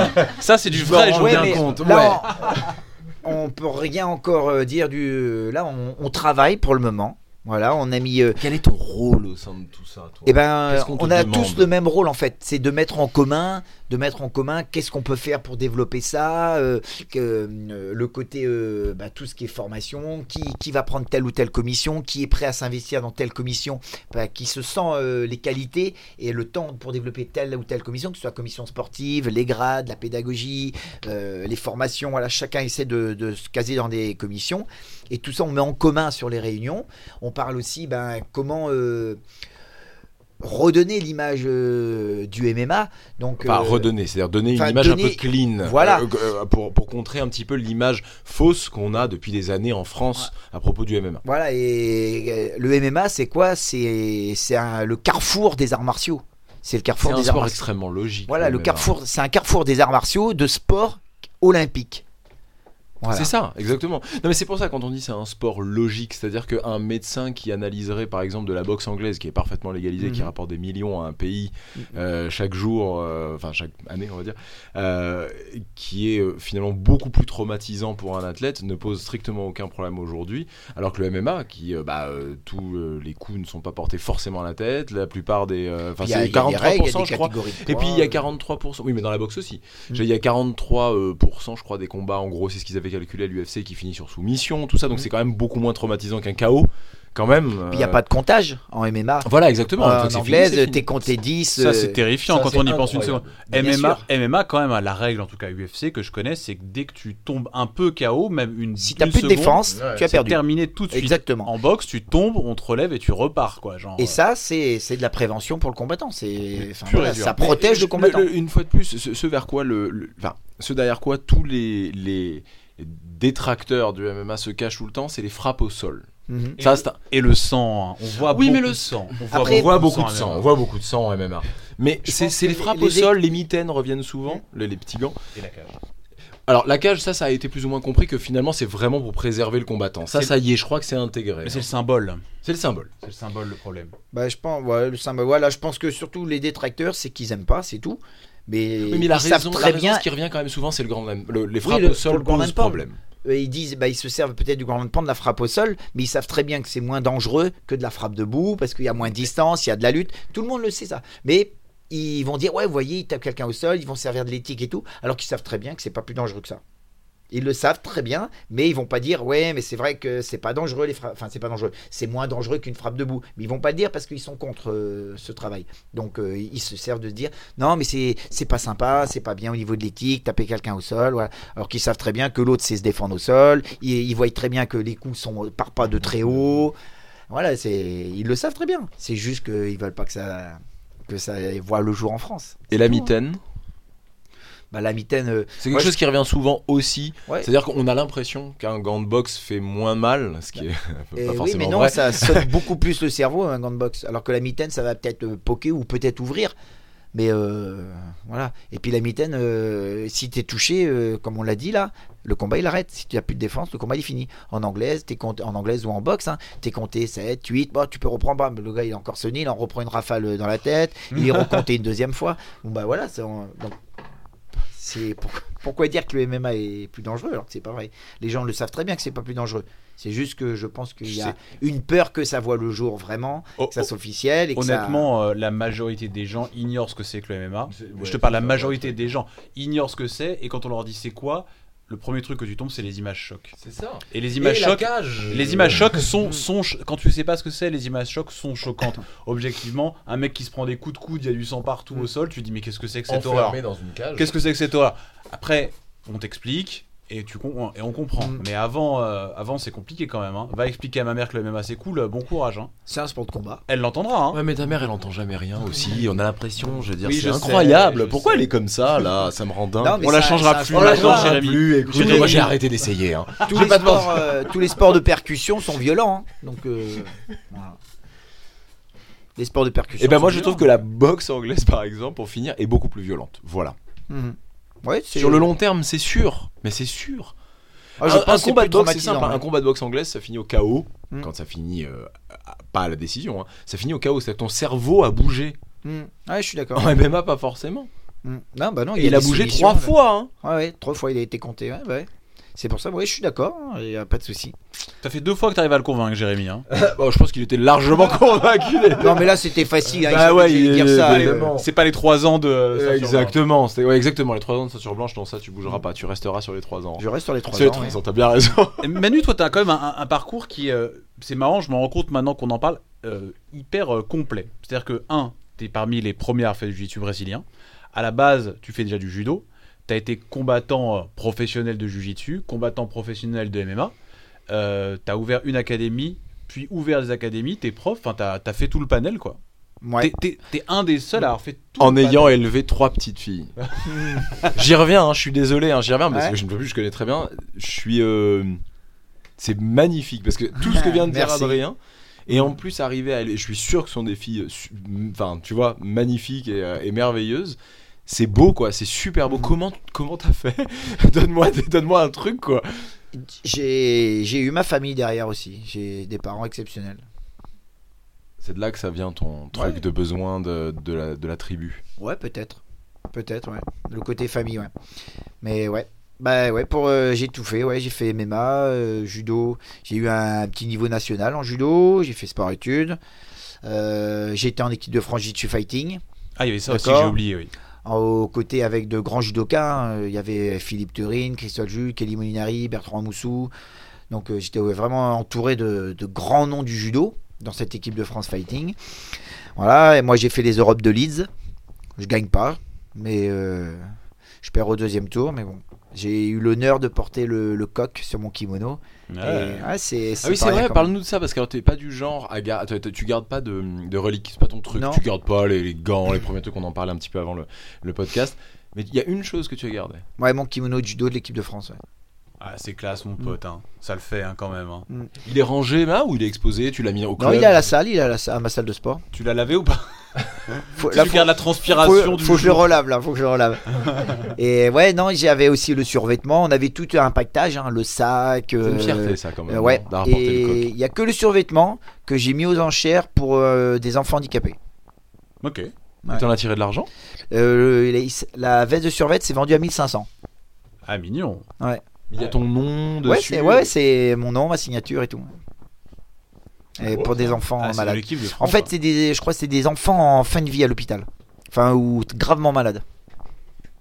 T'arrêtes d'être génial comme ça. je- vais dégager. euh, Mais en Désolé Manu, hein, mais C'est euh, pas, c'est pas être génial. Ouais, mais- t'es séduit, toi aussi. c'est fatigant. Mais en fait, c'est des, des choses qui se proposent à moi. Euh, les gens viennent, est-ce que tu serais d'accord de faire ça? Je dis bah ouais, génial, euh, je fais ça. Voilà, Bah donc. oui. Donc en fait, je fais, je vais pas à la recherche de trucs comme ça. C'est, c'est des gens qui, qui viennent me voir, disent que ça t'intéresse Je dis oui, je dis non. Mais ouais, c'est, c'est vraiment le pur hasard. hein, C'est sur le chemin, ça se passe. Et tu trouves ton compte aujourd'hui en tant que prof? Parce que là, je vais pas dire que c'est. Enfin, c'est quand même ce qui reste et c'est ce qui va rester maintenant. Tu gères ton club, tu as Mhm. ouvert, donc maintenant tu as, tu as la salle à toi, que à toi, que tu ne partages plus. Et, euh, et maintenant, globalement, t'es prof. Voilà. Ouais, Et alors, un autre petit truc quand même que tu tiens, c'est que tu es donc le professeur de Julien Da Silva. ouais. Julien Da Silva, plus haut détenteur mâle du, du plus haut titre de jiu-jitsu brésilien français. Ben ouais, parce que je crois que c'est le premier. euh, c'est le plus haut, c'est le plus haut. Je me demande si c'est pas le seul encore. Alors, bah, il y a. Laurent chez les filles. Laurent chez les filles et chez les hommes. chez- chez les oui, hommes, chez ça a été championne du monde adulte noir. Voilà, c'est ça. Alors, et, et- et donc, Donc, euh, et euh, donc Julien, c'est ceinture violette. Mais personne pour l'instant ne l'a encore détrôné. Voilà. Ouais. Peut-être euh, Reda, euh, peut-être Reda. Alors Il a aura- gagné le championnat du monde en ceinture violette. Ouais, Voilà. Mais t'as aussi réussi en tant que prof à monter des élèves et à en faire des champions. ouais et bah, il y a. Mais j'en parlais tout à l'heure. hein, je pense ouais. que euh, en France, euh, Pythagore, alors je vais pas dire peut-être la plus, mais euh, je pense largement une des académies les plus euh, titrées à l'international. hein. Et il y en a un autre qu'on parle pas beaucoup, beaucoup, c'est Frank Hart. C'est vrai, on en a parlé à ce micro déjà. Euh, Avec Alex d'ailleurs. Moi, il est pense. avec moi depuis l'âge de 8 ans. Avec Pythagore depuis l'âge de 8 ans. Et, euh, Et il, est a- aussi à OG. hein. il va beaucoup s'entraîner à Aoji. Oui, il va beaucoup aux États-Unis s'entraîner à Aoji. Et ouais, il a, il a son propre jeu à lui. Et il est vraiment très très fort. Pour moi, en léger en France, c'est le meilleur. Et Mais il ne combat pas. Pourquoi Il veut pas? Et ben en fait c'est que il bosse énormément, il a créé sa petite entreprise, son père c'est des forains un peu, ils, ils vendent tous dans ce qui est euh, matelas, oreiller, ils font les hôtels, les gîtes et de ça. Alors qu'est-ce qui te fait Et dire ils que c'est le meilleur? énormément. Excuse-moi, hein, mais s'il combat pas, qu'est-ce qui te fait dire Et que c'est le meilleur? ben c'est pas celui qui a le, le plus grand éventail technique forcément, mais il fait tellement bien son jeu, il a un jeu de alors en tant que Guardero, il est très alors en berimbolo, il le fait euh, à la perfection. D'accord? Et il est très fort euh, tactiquement sur le jeu de la 50-50. Et bah là, c'est un- une chose que je voulais lui demander aussi, qui travaille beaucoup sur ses passages de garde. Et là, il a vraiment bossé énormément les passages de garde avec euh, Raphaël et Guilherme. Quand il vient, euh, ben, quand il est sur Bordeaux, ben, il vient à la salle et on travaille euh, certains points aussi. Non, mais quand tu dis c'est le plus pour toi, c'est pour toi en France en tant que léger, c'est le plus fort. C'est ton donc ça c'est. mon avis dire- personnel. C'est que ton point de vue parce que ton C'est point de que vue- mon point de Mais vue. c'est ton c'est ton avis à toi, avis, voilà ouais. c'est ça parce qu'il a Ouais. jamais rien gagné. Non. Il a, ok voilà, mais parce qu'il Mais- a jamais tenté non plus. Hein, je dis Ouais. c'est pas négatif. Mais qui viennent aux France là Qui viennent aux France Et Il est quoi, mais- ceinture marron ou noir maintenant? Non, il est noir. Il est noir. se teste. Mais euh, non, je pense pas. Il est vraiment dans son boulot. hein.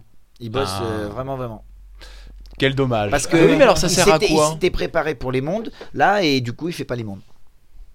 Bon. Donc euh, voilà, c'est le, il fait passer le boulot avant tout.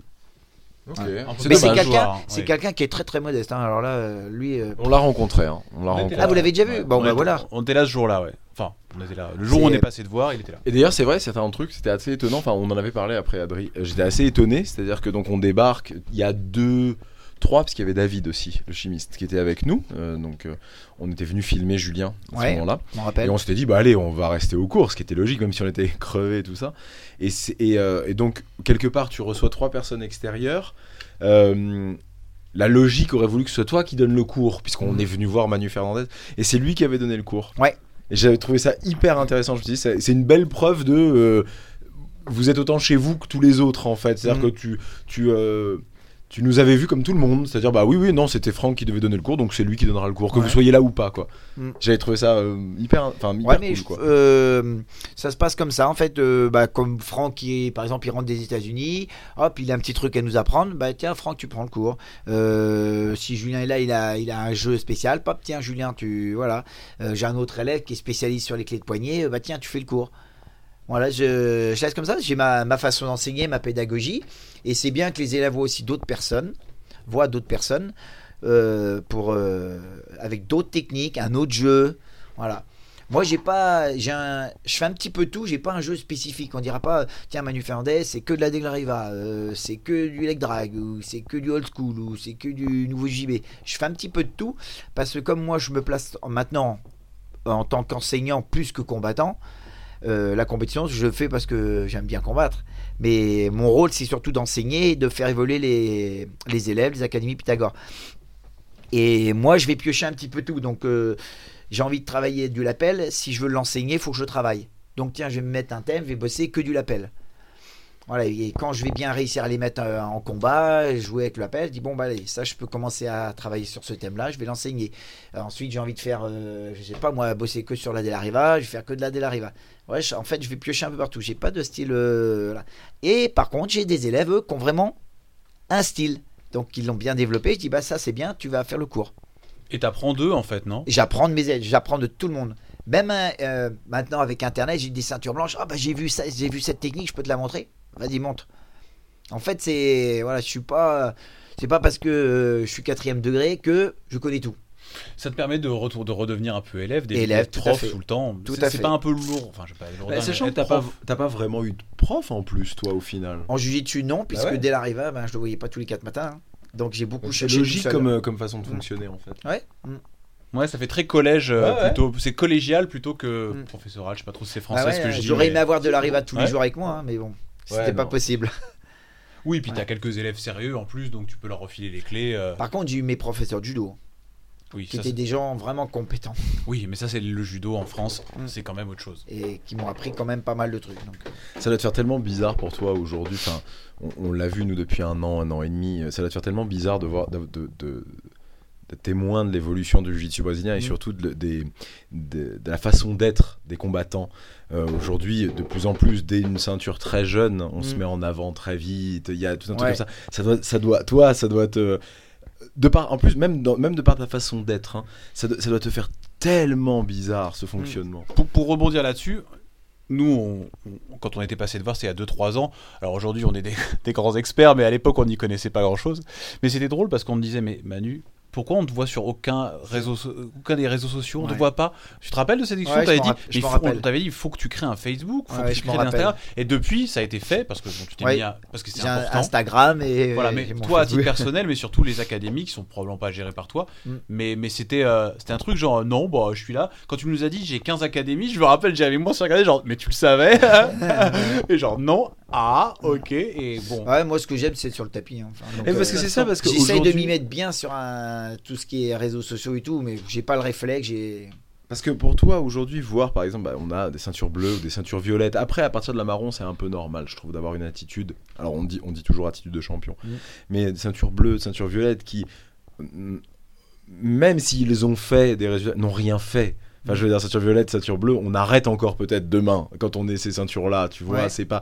Et vu tout ce que tu as fait, ce que tu as traversé, ce que tu as construit dans le jiu-jitsu brésilien, ces attitudes aujourd'hui, ça, ça- tu dois voir ça de. de- ça- tu dois voir ça de tellement loin.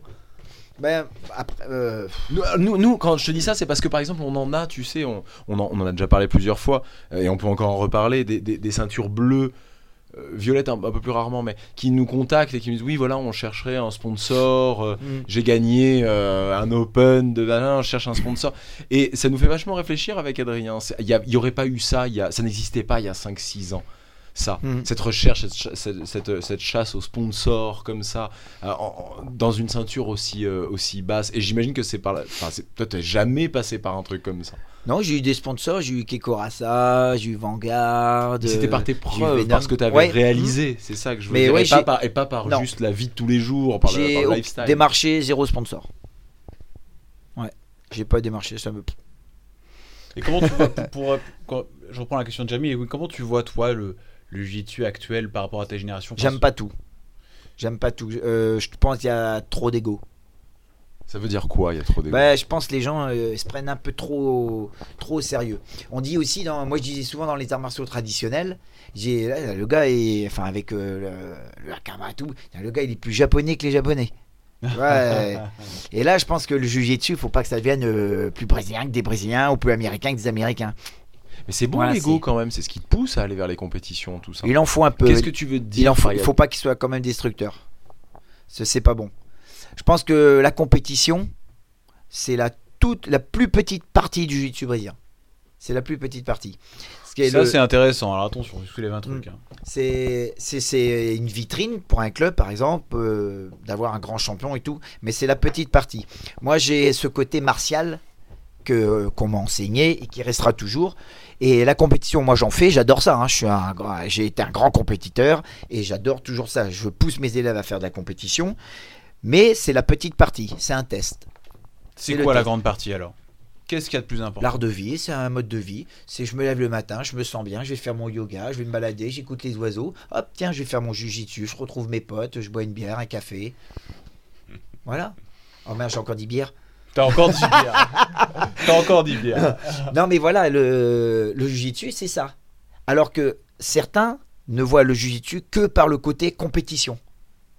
Le côté compétition est lié au business. Moi, je connais aussi, beaucoup hein, de gens. Oui, bah il y a. y Et a donc ce le business a l'argent et, et voilà. Mais ouais, mais bah, et puis il faut pas voir le que le que la compétition c'est pas bon. Pour moi c'est pas c'est pas bon parce qu'à moment on vieillit et tout. Si on a tout basé sur la compétition, des fois on peut se dire bon bah ah j'y- je gagne plus, euh, Surtout en France. j'arrête. hein.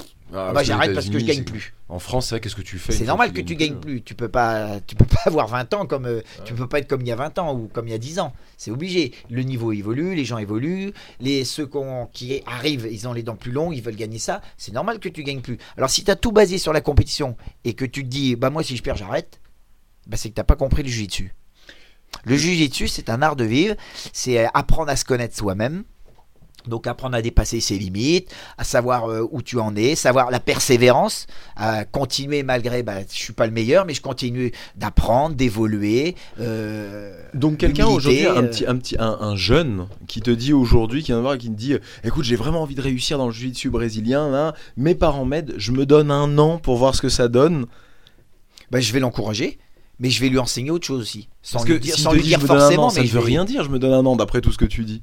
Ça peut pas être en un an que tu peux Ah bah voir. non, non, non, mais il arrive moi, euh, bah, il y en a, ils arrivent moi, ils arrivent au MMA par exemple. euh, euh, tu penses que je pourrais combattre dans combien de temps? Bah, je sais pas, entraîne-toi d'abord, puis on va voir. D'accord? Ouais. Voilà, c'est, bah, pareil en jiu-jitsu. 6 mois quoi. Voilà, c'est. Je dis ça, mais après, je sais très bien que je ferai pas combattre quelqu'un euh, dans les six mois. Mais euh, Hmm. voilà, mais je me donne un an pour m'entraîner à fond, ou quelqu'un qui, qui pratique déjà un petit peu. Il dit là, euh, j'ai arrêté mon boulot, j'ai je me donne un an à fond dans le jujitsu pour. Je dis ouais, c'est génial. Je vais tout faire pour l'aider à aller le plus loin possible. Mais je vais lui dire à côté que il sait. Je lui dis tout le temps, pas lui personnellement, mais je prends pas parti euh, un élève tel. Je dis au salut. Je dis, vous savez, la compétition, c'est la petite partie du jiu L'idée, c'est d'être ensemble, transpirer, partager des choses. Voilà, c'est, je fais mon discours un peu pour tout le monde, en essayant dans ma tête de viser une personne pour qu'il le comprenne. S'il le comprend pas, ben, je le redirai encore, je le redirai jusqu'à temps Tu que- rabâches. Exactement. C'est marrant, tout ce que tu dis là, ce sont des paroles qu'on a déjà entendues euh, mille fois. Le star de vie, ça c'est un peu, c'est un peu, attends, c'est un peu, on l'a déjà entendu très galvaudé, l'art de vivre, machin.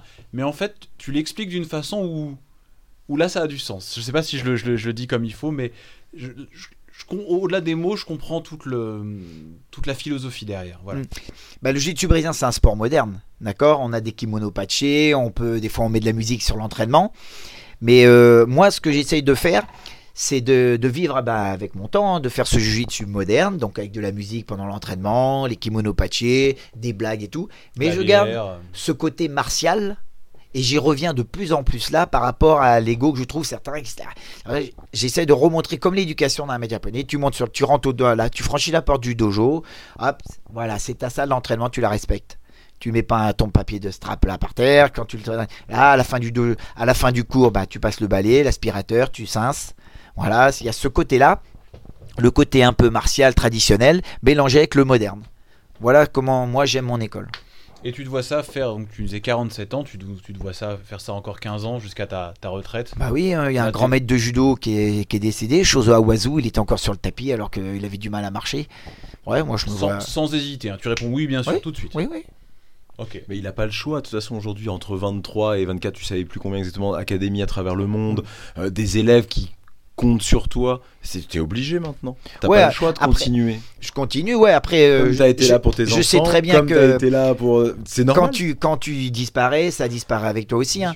C'est, on essaie de faire tenir un petit peu, mais euh, quand tu disparais, c'est, c'est comme les, les, les mandalas, je crois, que font les, les bouddhistes. Ils, ça, ils prennent des heures, des heures à faire. Dès que c'est fini, pff, ils effacent tout.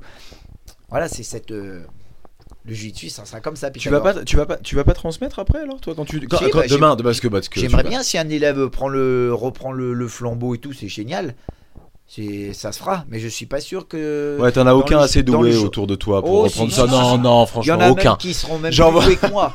Mais, euh, mais je suis pas sûr, c'est, c'est du boulot et chacun veut faire sa vie aussi, hein, c'est normal. Donc euh, j'oblige pas. euh. Là, pour ce, que, pour, euh, ce côté-là, je serais pas un peu comme les vieilles écoles traditionnelles japonaises où l'héritier, nanana, c'est, c'est une contrainte. euh, c'est... Il y a une personne à Bordeaux qui est encore comme ça. C'est bon à Bordeaux, c'est le il y a le l'école de Michigami. Aku Michigami, 9e dan, qui était vraiment très haut placé dans la vie japonaise hein, et qui a, qui a développé le judo en France.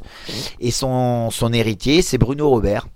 Voilà, on n'entend pas parler. Il doit être euh, deuxième ou troisième dan, mais autant vous dire qu'il faut largement le neuvième dan. Mais en fait, les grades, il s'en fout. Il s'en fout. Mais par contre, lui, c'est le l'héritier de Michigami.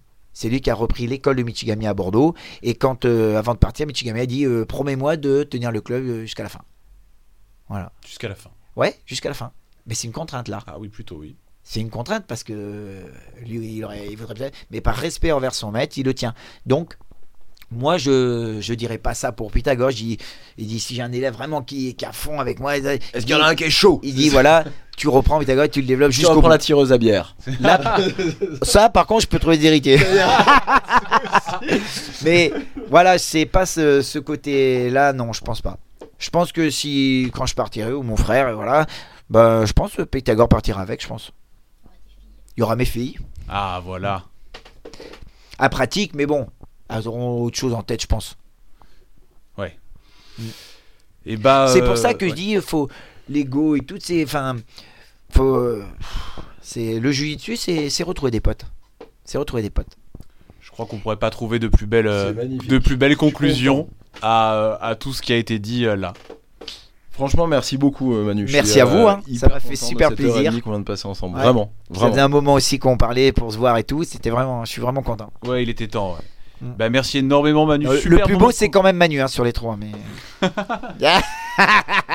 Il est derrière, il a pas de micro, il a Non, rien mais à lui, dire. il rit, il rit parce qu'il sait que c'est pas vrai. Tu vois ce que je veux dire C'est pour ça. Merci Non. beaucoup Manu, Manu, Manu. C'était cool. Eh ben, merci à vous pour euh, cette interview. C'était génial, super. Eh ben, j'espère bien. Eh Ça ben, m'a fait bien. Merci beaucoup. Amusez-vous bien. Bon stage ce soir donc au RNK. Ouais, qui- RNK, qui, ouais. est euh, une de tes, ah, qui est donc un de tes clubs affiliés Voilà, sur Paris ici. dirigé par Akiolong. Voilà, il y a euh, donc tout sur Facebook, vous trouvez euh, Pythagore, vous avez tous les clubs affiliés euh, dans votre région.